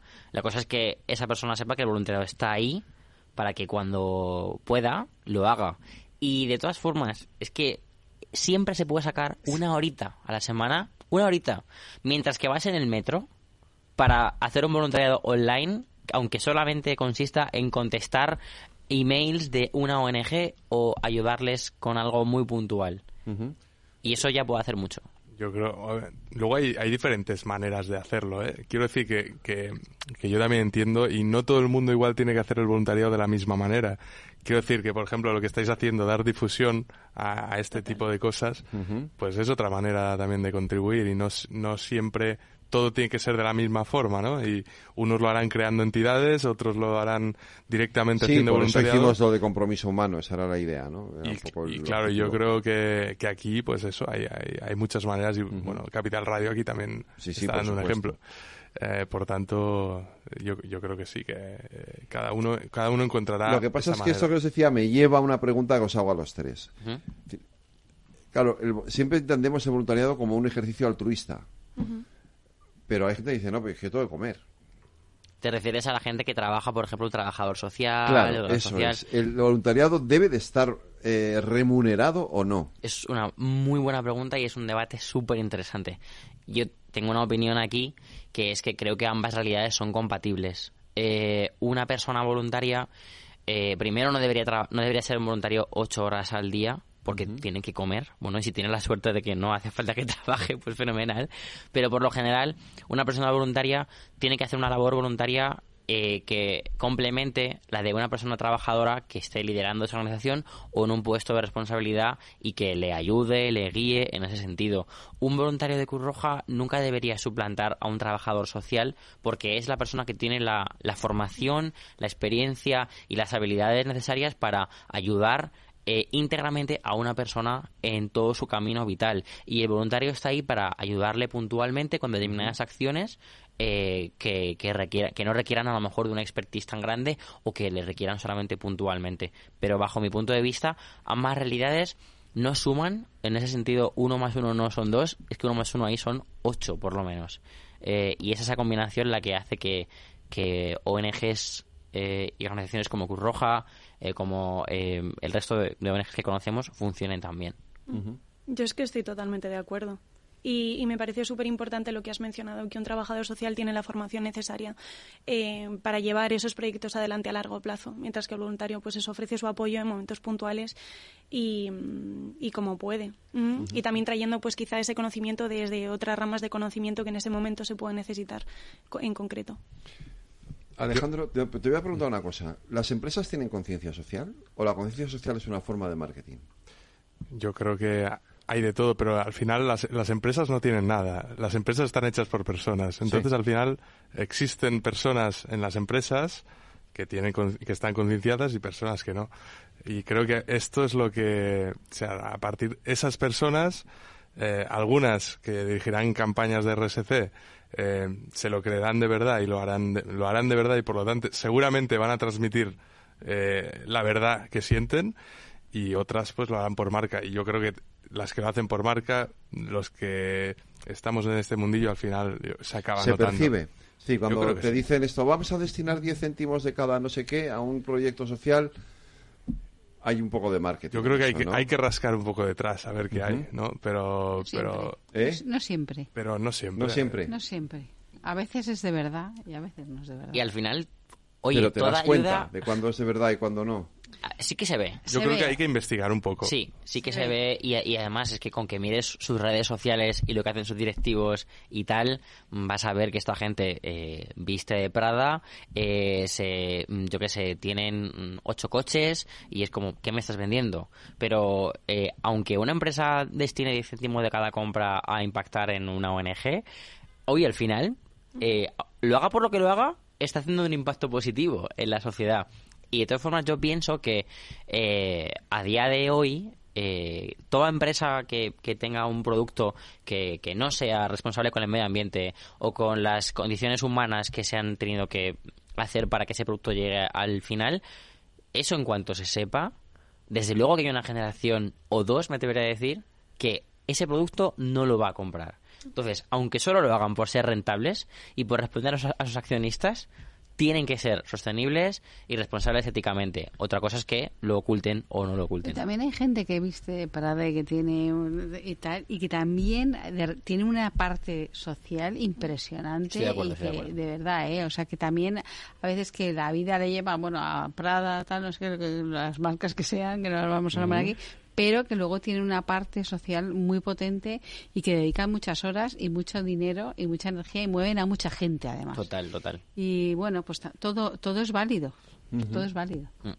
Sí, yo creo que no hay blancos y negros a veces. No, evidentemente eh, todo está lleno de matices. Uh -huh. Pero sí que eso, como, como, como estáis diciendo, ¿no? Hay, hay personas que lo aportan de, de una forma diferente, ¿no? Eh, eh, hay, hay, muchos matices.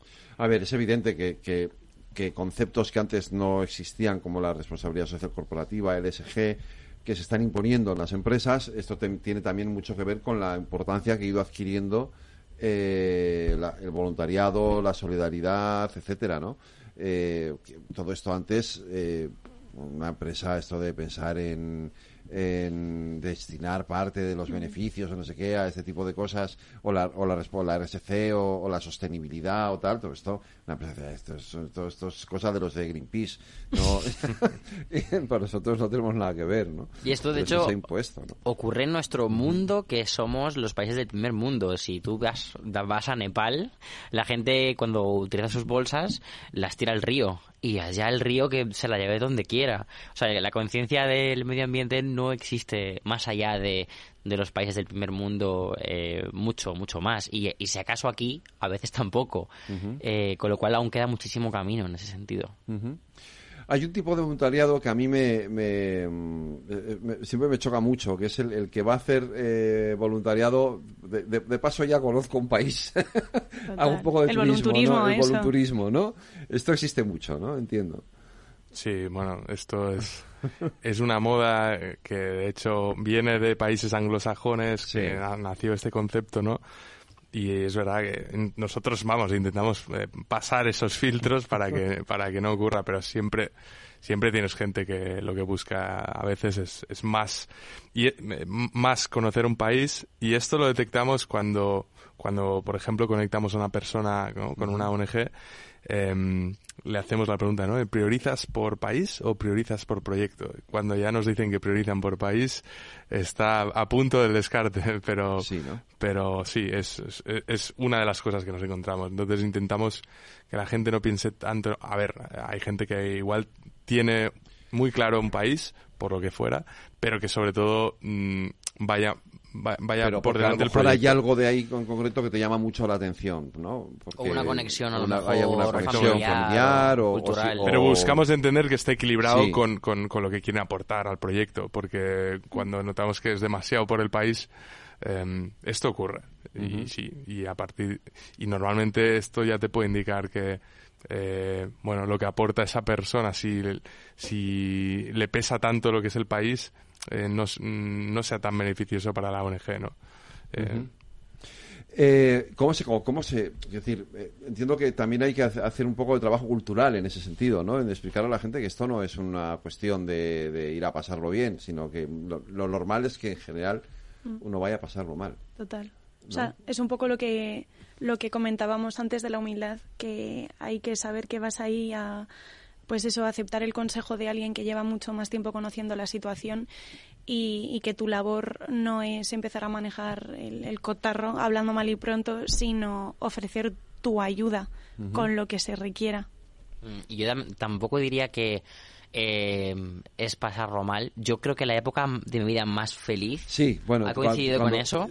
A veces pasarlo mal es- se disfruta. quiero Sí. decir, entiende- entiende- el pasarlo mal no lo digo de un modo negativo o coyu- o peyorativo, sino en el sentido de que evidentemente no estás, eh, que si tú vas a trabajar con refugiados, Es salir de tu fu- zona de salir confort, de tu vamos. zona de confort, evidentemente, ¿no? Sí. Pero que muchas veces es muy satisfactorio. Yo entiendo que sí, que lo es. ¿eh? Total, de hecho seguro que tú Ujú. recuerdas esa Claro, por supuesto, construcción de por la escuela supuesto. súper Era, feliz. eh, fu- eh, sí, sí, eh, dormíamos al aire, al ras, quiero decir, eh, era un horror de, de las condiciones, pero, pero, pero fue maravilloso aquel verano, claro que sí, por eso digo, o sea, es, a eso me refiero, a que no vas a un hotel de cinco estrellas y a un spa, ¿no? Vas a pasarlo mal en ese sentido, ¿no? Total, vas a ayudar y, Vas a, ayudar. y a crecer, sobre todo. ¿Se crece mucho interiormente?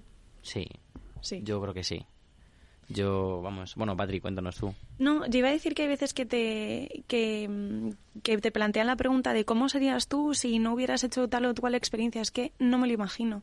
Es que no me lo puedo imaginar porque está tan dentro de mí y forma una parte tan importante de mi ser que no soy capaz de arrancarlo para decirte que seri- que- quién sería yo sin eso porque es que no, o sea, no se puede.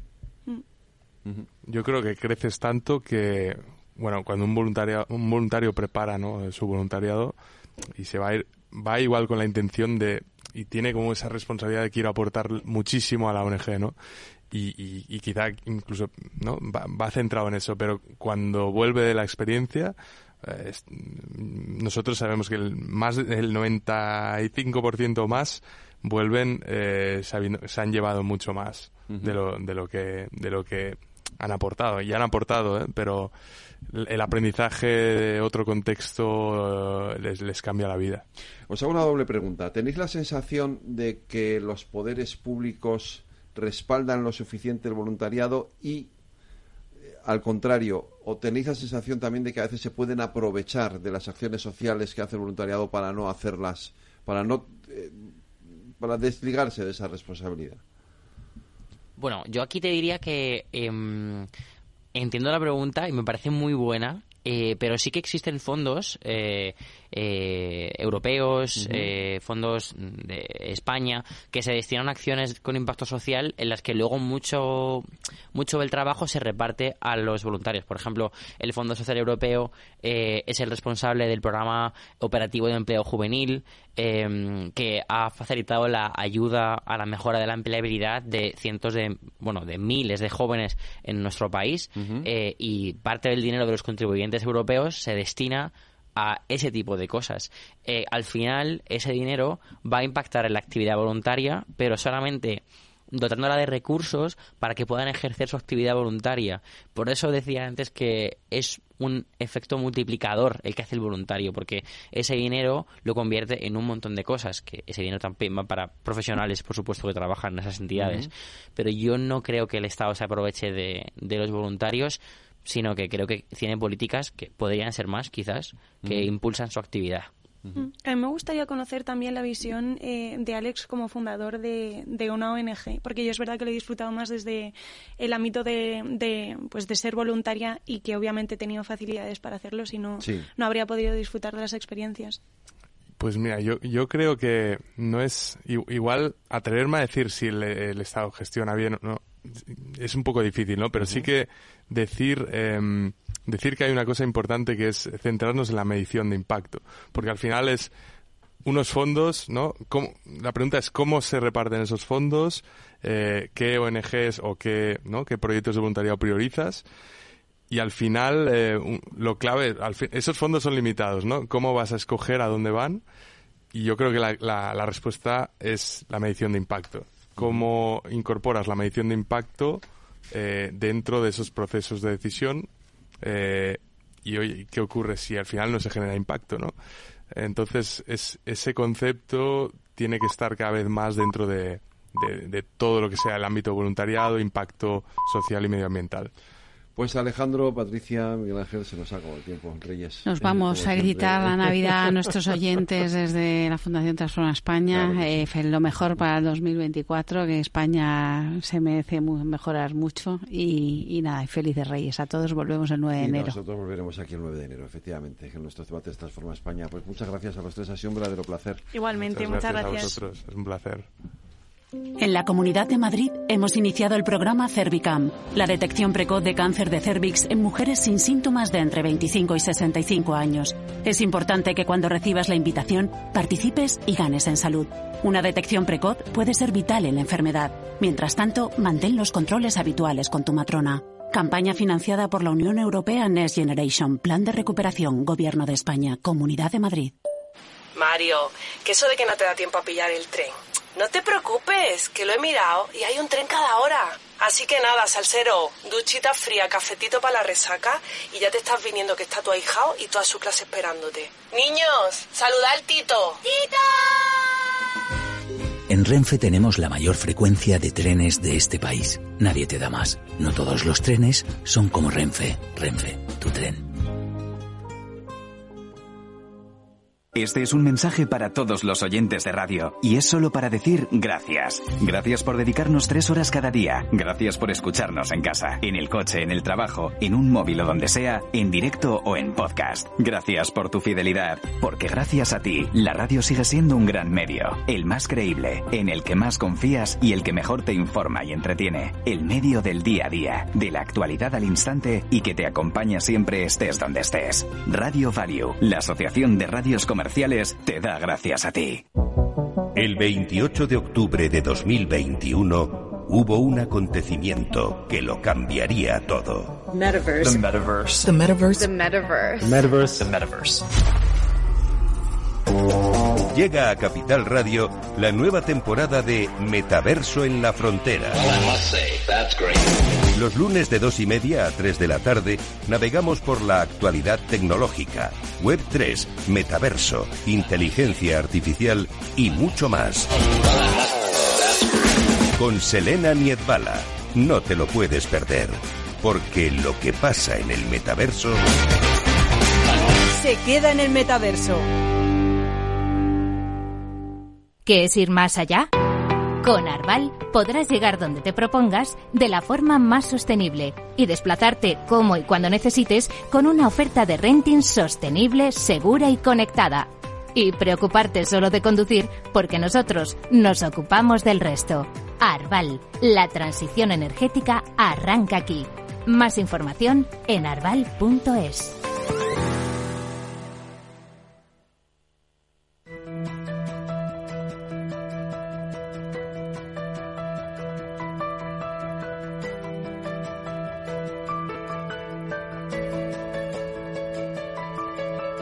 En el balance con Pilar Rodríguez nos preocupamos por nuestras familias enredadas.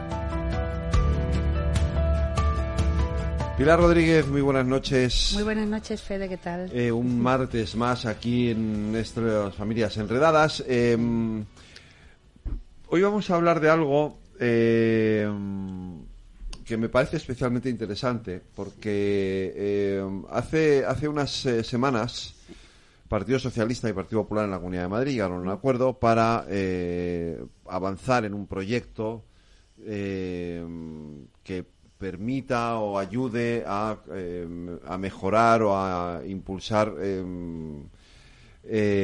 bueno una comisión que trabaje estudie el uso de los móviles en el colegio las pantallas en los colegios y fuera de los colegios también la influencia que tienen sobre sobre los alumnos etcétera. Y bueno, yo creo que este es un tema que tenemos que tratarlo. Exactamente, esta es la primera parte, es la introducción. Mm. de hecho, eh, si tú me das tu permiso, eh, porque tú eres al final la responsable del programa, eh, yo creo que habría que invitar a alguno de los ponentes en, el, en la Asamblea de Madrid. Sí. Sí, alguno de los ponentes que van a trabajar en, esta, en, en, este, en este asunto que me parece yo hace poco estuve con, con Juan Lobato, con el, líder del PSOE de, de Madrid, hablando de esto precisamente. Súper interesante. Y, y, porque ellos están especialmente, hay, hay una especial preocupación en el ámbito político sobre este asunto porque evidentemente tiene está teniendo un impacto estamos viendo por ejemplo en el tema de, de, las agresiones sexuales y la influencia que está teniendo el acceso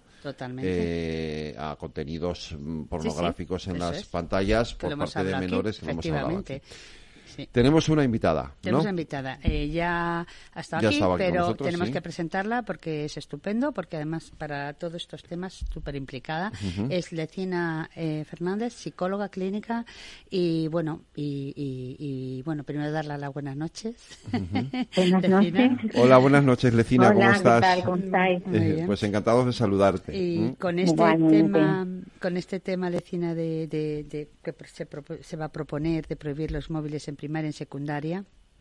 eh, en colegios e institutos y bueno pues realmente es algo que mm, se está pidiendo desde muchos frentes y bueno y mm, eh, tú y yo hemos comentado eh, algunos aspectos sobre esto Lecina alguna vez y, hoy esta tarde también y sobre el tema que estábamos hablando conceptos importantes que abarca que contempla como la soledad verdad como la disminución del rendimiento académico eh, la pérdida de la noción del tiempo que se les pasa incumplimiento de actividades escolares y, de todo tipo de actividades también que tienen escolares esto pierden el es decir el interés no y luego mm. habríamos apuntado también una parte importante que era la, bueno la desatención pero vamos a ponerlo en positivo no la importancia de la atención parental para los para los mm, bueno para para los menores para los adolescentes para los jóvenes verdad pues bueno pues vamos a empezar un poquito a a, comentar un poco de qué impacto realmente a tu, a tu, a tu visión profesional tiene que los mm, chavales estén en los colegios con, con los móviles, Lecina. Pues efectivamente es, es un tema delicado porque, claro, hay diferentes opiniones. Sobre todo es la evolución tan rápida que hemos tenido con el móvil. Es que si lo pensamos, hace 20 años no existía nada de lo que de lo que vamos a hablar esta tarde. Efectivamente. ¿Sabes? No existía el WhatsApp, no existía el Internet por dentro de los teléfonos, no existían las fotos, no existían las cámaras de vídeo, es que no existía nada. Entonces ha sido tan rápida, ¿no? Como se ha colado eso en nuestra sociedad con los padres que hoy tienen los hijos, porque claro, es que no solamente son los adolescentes y los niños en el colegio, sino que cuando van a casa el modelo que tienen es el móvil en la mano de los padres. Así que es difícil, por eso creo que tenemos que entrar en el contexto, porque esto ha venido como una frase ya muy manida, que ha venido para quedarse, pero efectivamente está ahí. Así que me parece muy interesante el tema que habéis planteado y, y, seguimos hablando, pero si quieres continúo pensando con esto que has dicho de la soledad. De la soledad, sí. sí. Claro, quizás sea uno de, los elementos esenciales, ¿no? Es una de, los, de las consecuencias fundamentales que tienen las redes sociales, ¿no? Sí, además. Claro, porque es, el primer punto que me que me apuntó eh, Lecina, ¿verdad? Cuando estuvimos hablando del tema, eh, me habló ella especialmente de este punto, lo sacó a relucir el de la soledad, ¿verdad? Sí. Entonces, mira, esto lo vengo a decir porque lo estamos viendo, el tema de la soledad, no solamente en los adolescentes, porque donde se vio empezar primero fue en la tercera edad, la soledad no deseada o la soledad no elegida, pero poco a poco está como invadiendo la sociedad. Y tanto España como Europa se está preguntando mm, qué es lo que pasa, qué está pasando. Y una de, una de las posibles causas es esta, es que a pesar de estar conectados todo el tiempo a través de los móviles y las redes que están implícitas en los móviles con compañeros, porque se habla incluso con el que tienes enfrente, se habla por el teléfono. Entonces, claro, la comunicación afectiva ha cambiado, la forma de transmitir esa comunicación ha cambiado, porque el lenguaje también es muy importante. Todo ha cambiado en ese sentido y, y al, contrario de lo que se esperaba, de estar más conectados y con más relaciones y sentirme menos solo, pues está ocurriendo lo contrario. La gente puede estar conectada con, incluso hablando con amigos por WhatsApp, pero la sensación es de soledad y de vacío. A medida que aumentas las horas con el móvil, pues parece que es proporcional a sentirte vacío, eh, como me sale en valenciano, fíjate la palabra, yo que no lo hablo ya casi, pero es así como, como un desazón, ¿sabes? Es como un desazón que se siente por dentro, estás cansado porque además la pantalla se sabe desde la parte neurológica que es un estimulante de, del cerebro, con lo cual eh, irrita estar delante de las pantallas, cuanto más tiempo estás, más, irritado está tu cerebro. Entonces estás más nervioso, estás tú también de carácter más irritable y a medida que eso aumenta se va creando una adicción. Es que es que es un problema enorme. Efectivamente. Esto es un problema. Me recuerda a una persona que he tenido hoy, además, mm, que está mal y dice que tiene un problema que cada vez pasa más horas con el móvil. Es una niña que estudiaba mucho, ¿qué tal? Y, estaba como.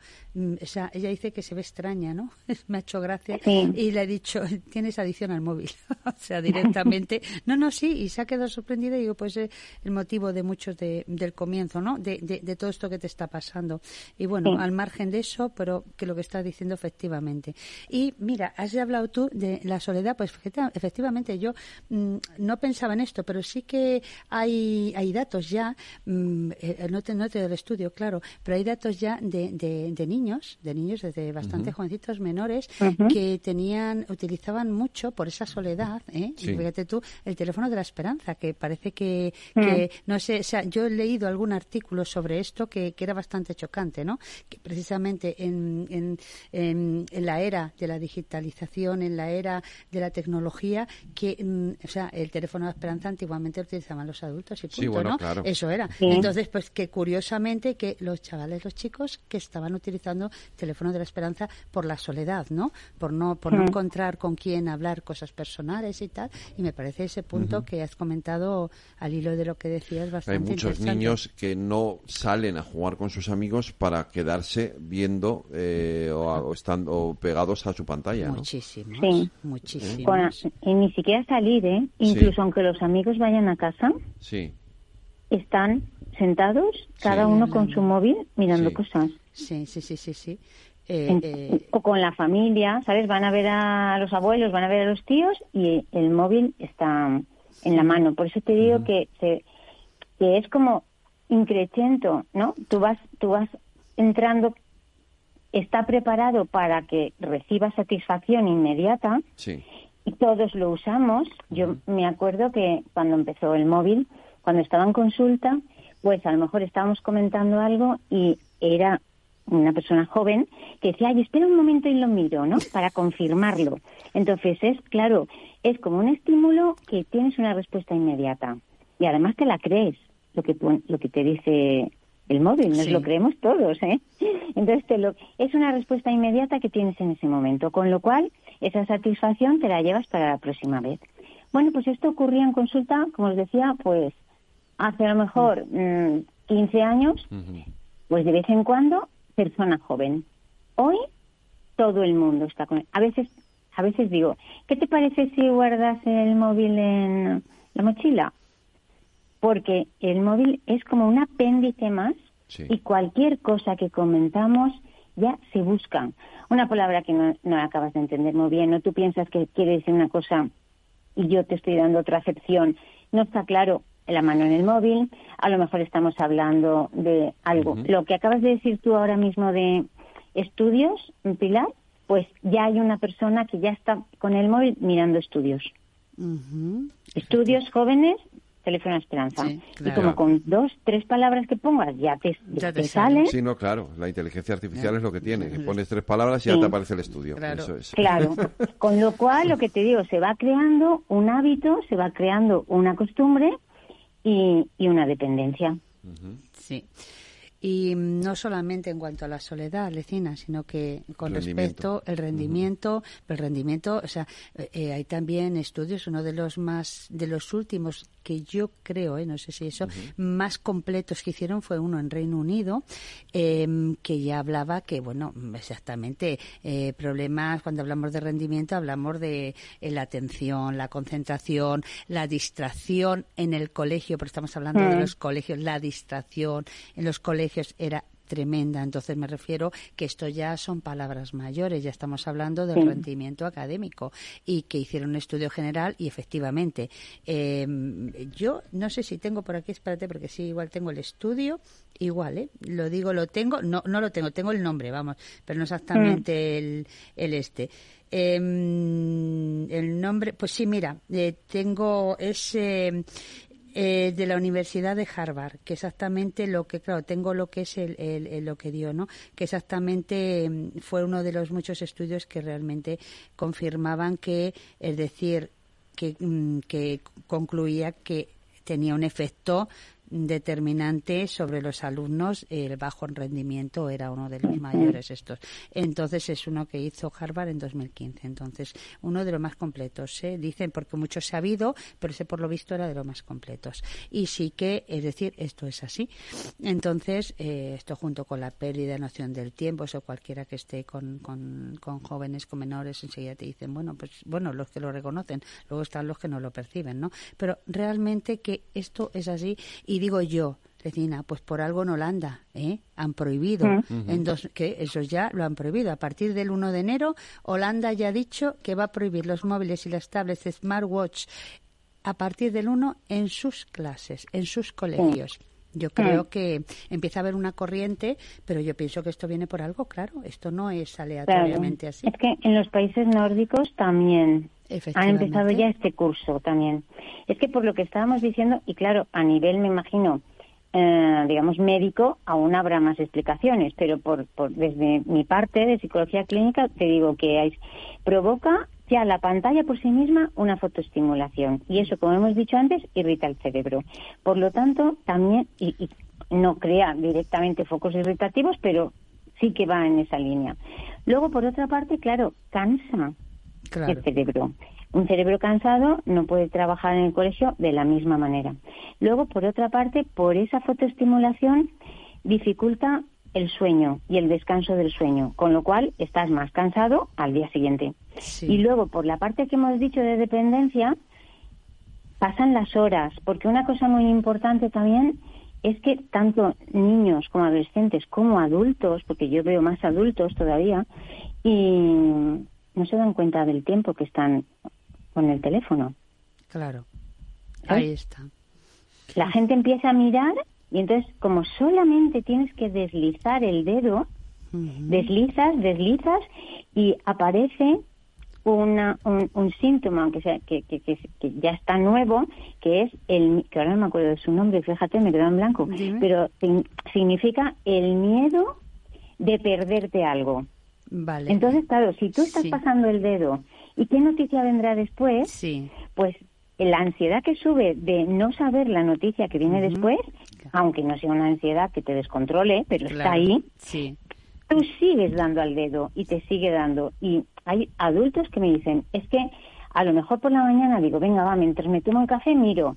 Y, cuando me doy cuenta, ha pasado tres cuartos de hora o una hora y cuarto. Sí, fácilmente. Dándole, dándole al dedo, ¿sabes? Deslizando el dedo por el móvil. Si eso pasa a un adulto que se supone que tiene una agenda, unas responsabilidades, etcétera, etcétera, pues mira, eh, pensad con un niño de 10 años, de 13 años, de 16. Sí, sí. Sí, esto es lo del tiempo, es, es cierto. De hecho, la persona que me ha dicho, me ha dicho hoy, además he dicho yo, pues nada, eh, te dice, yo me puedo controlar. No, tú no te puedes controlar, evidentemente, porque tú sabes que te pasas tiempo, pero cuando tienes no te autorregulas, ¿no? Digo, entonces, evidentemente, vamos a poner un, podemos, si tú quieres, y, lo, y podemos hacer todo, podemos poner un, un programa, mm, ¿vale? Un programa que es decir, que tu madre controle y te corte junto contigo que decidas, mira, de tal a tal hora voy a estudiar y tal a tal hora, entonces me cortas. Y bueno, y si quieres estar 15 minutos, minutitos más, se lo piensa tu madre, te va a dejar, ¿no?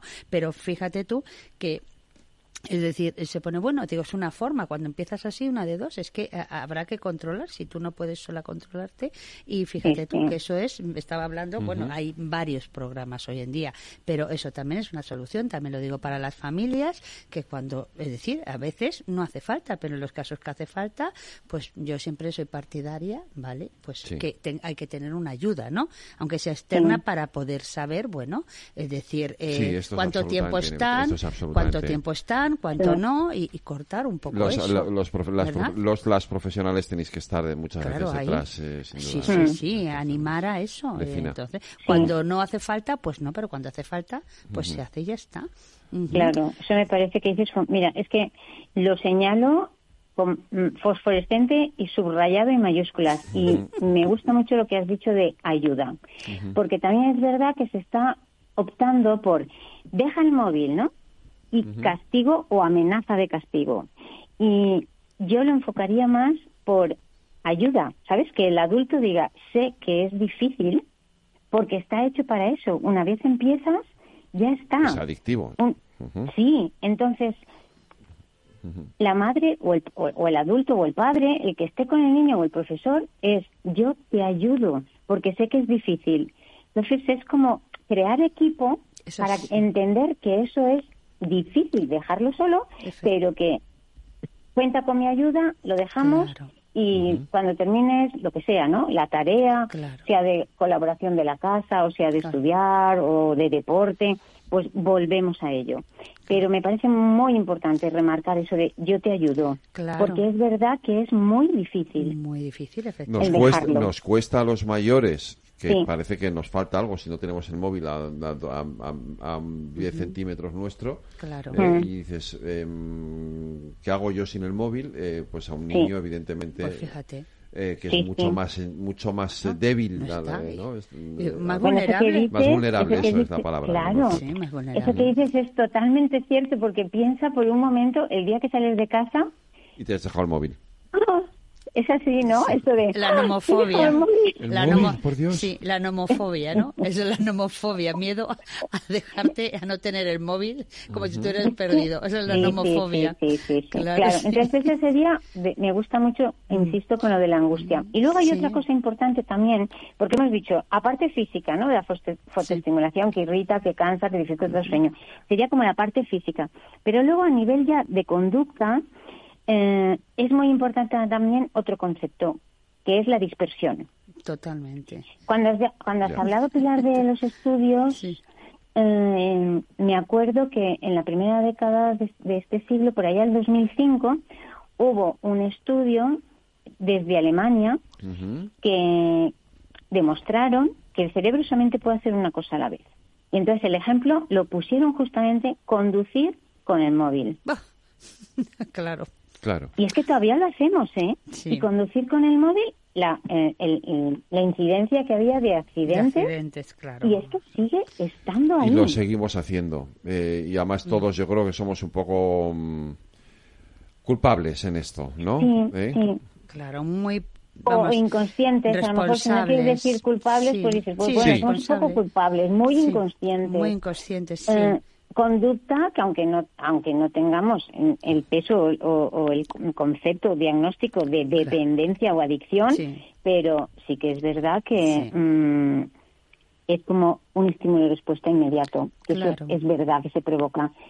Si observamos nosotros o los oyentes que hay en este momento, sí, seguro que recordamos alguna imagen en que en una situación en que a alguien le llaman por teléfono al móvil y no vemos que sea el momento de cogerlo, pero lo cogen. Sí.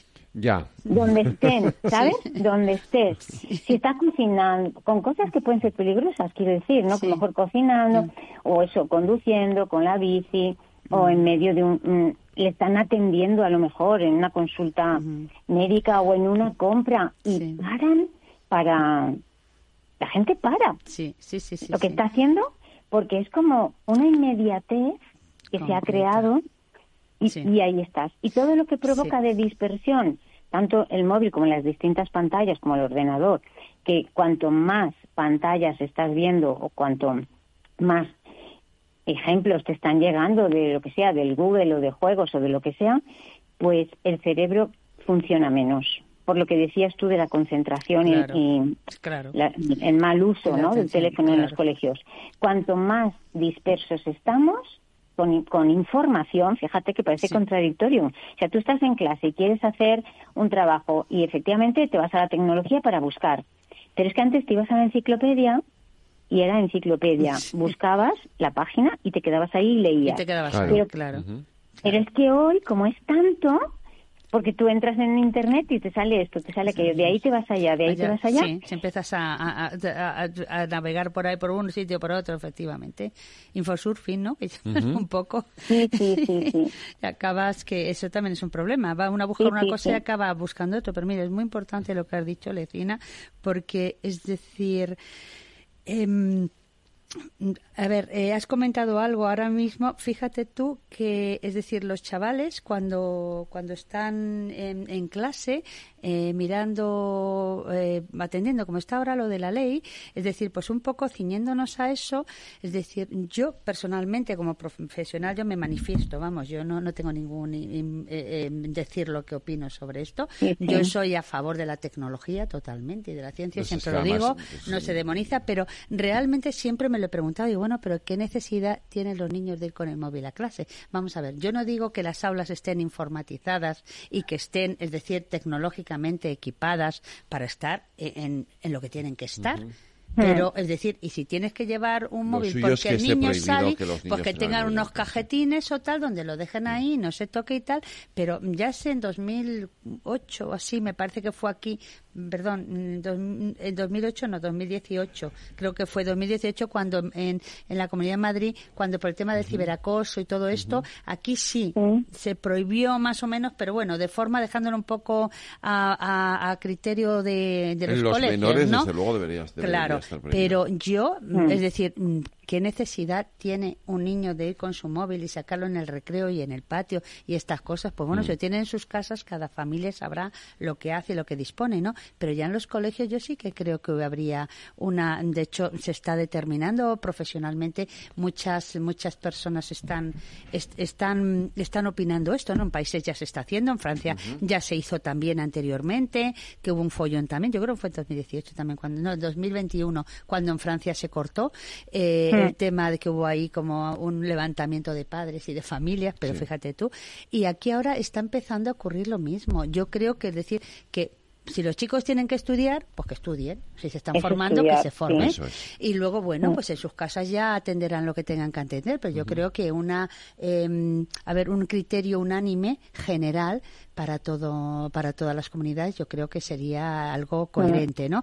y, lu- y además ya no mm, comunidades si hablamos de aquí, que ya con coherencia con países en la Unión Europea. Yo creo que va por ahí. Y luego, por otro lado, lo que, eh, eh, que esto me levanta a mí un poco el- la esta de, o sea, eh, eh, ahora esto levanta un debate. Están los que están a favor y los que están en contra de esto. Entonces, mm, La polarización. eh, Sí, la polarización familiar Bueno, que hay con respecto a esto. Es decir, yo realmente creo que es que hay una parte que no se ha explicado bien, porque yo no creo que es que sea que los chicos no tengan Un tecnología.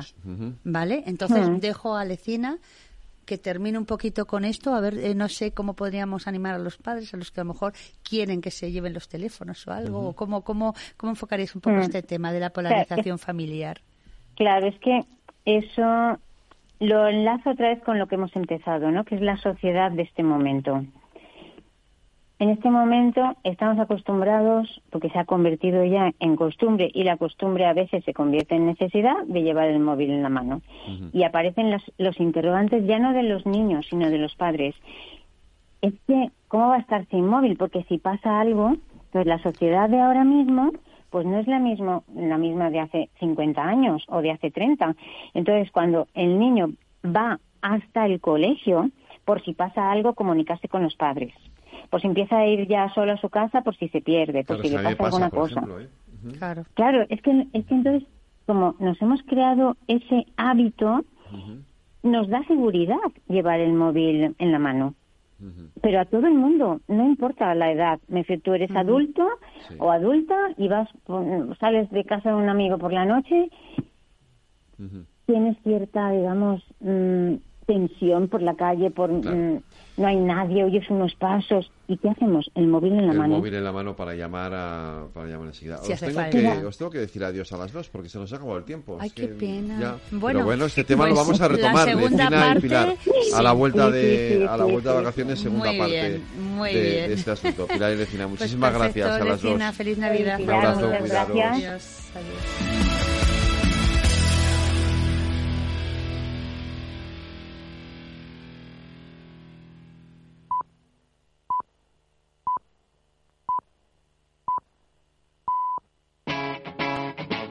Capital Radio. Wall Street cotiza con compras moderadas este martes tras las ganancias ayer lunes que eh, están impulsando al SP500 a- por encima de los 4.700 puntos y muy cerca de máximos históricos que los fue en enero de 2022 cuando superó los 4.800 puntos y está ya muy cerca de eso. El optimismo se ha instalado en el mercado desde que la Reserva Federal adelantase los recortes de tipos para 2024.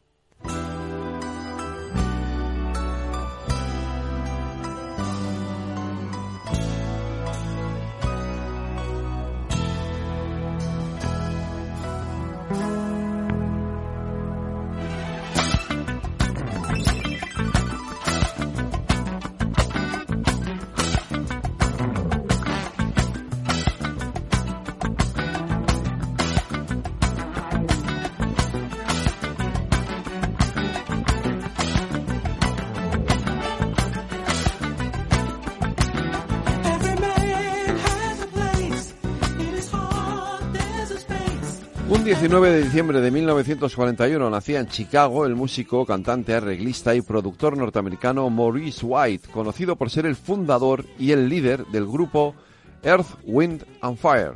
El grupo se formó en Chicago en 1969 y desde entonces han publicado 20 álbumes de estudio y 4 en directo, 10 de los cuales alcanzaron el top 10 norteamericano. Han recibido 7 premios Grammy y vendido más de 90 millones de copias en todo el mundo. Maurice fue responsable, según la revista Rolling Stone, de cambiar el sonido del pop negro, ofreciendo con su banda una amalgama de estilos que incluían ritmos africanos, salsa, samba, funk, soul, jazz, pop y rock. White murió un 4 de febrero de 2016 a los 74 años, pero la música de Earth, Wind and Fire sigue viva con la música de este es- grupo de funky. Nos despedimos hasta mañana en la redacción Aida Esquire y Lorena Ruiz, en la realización técnica Jorge Zumeta. Les habló Federico Quevedo.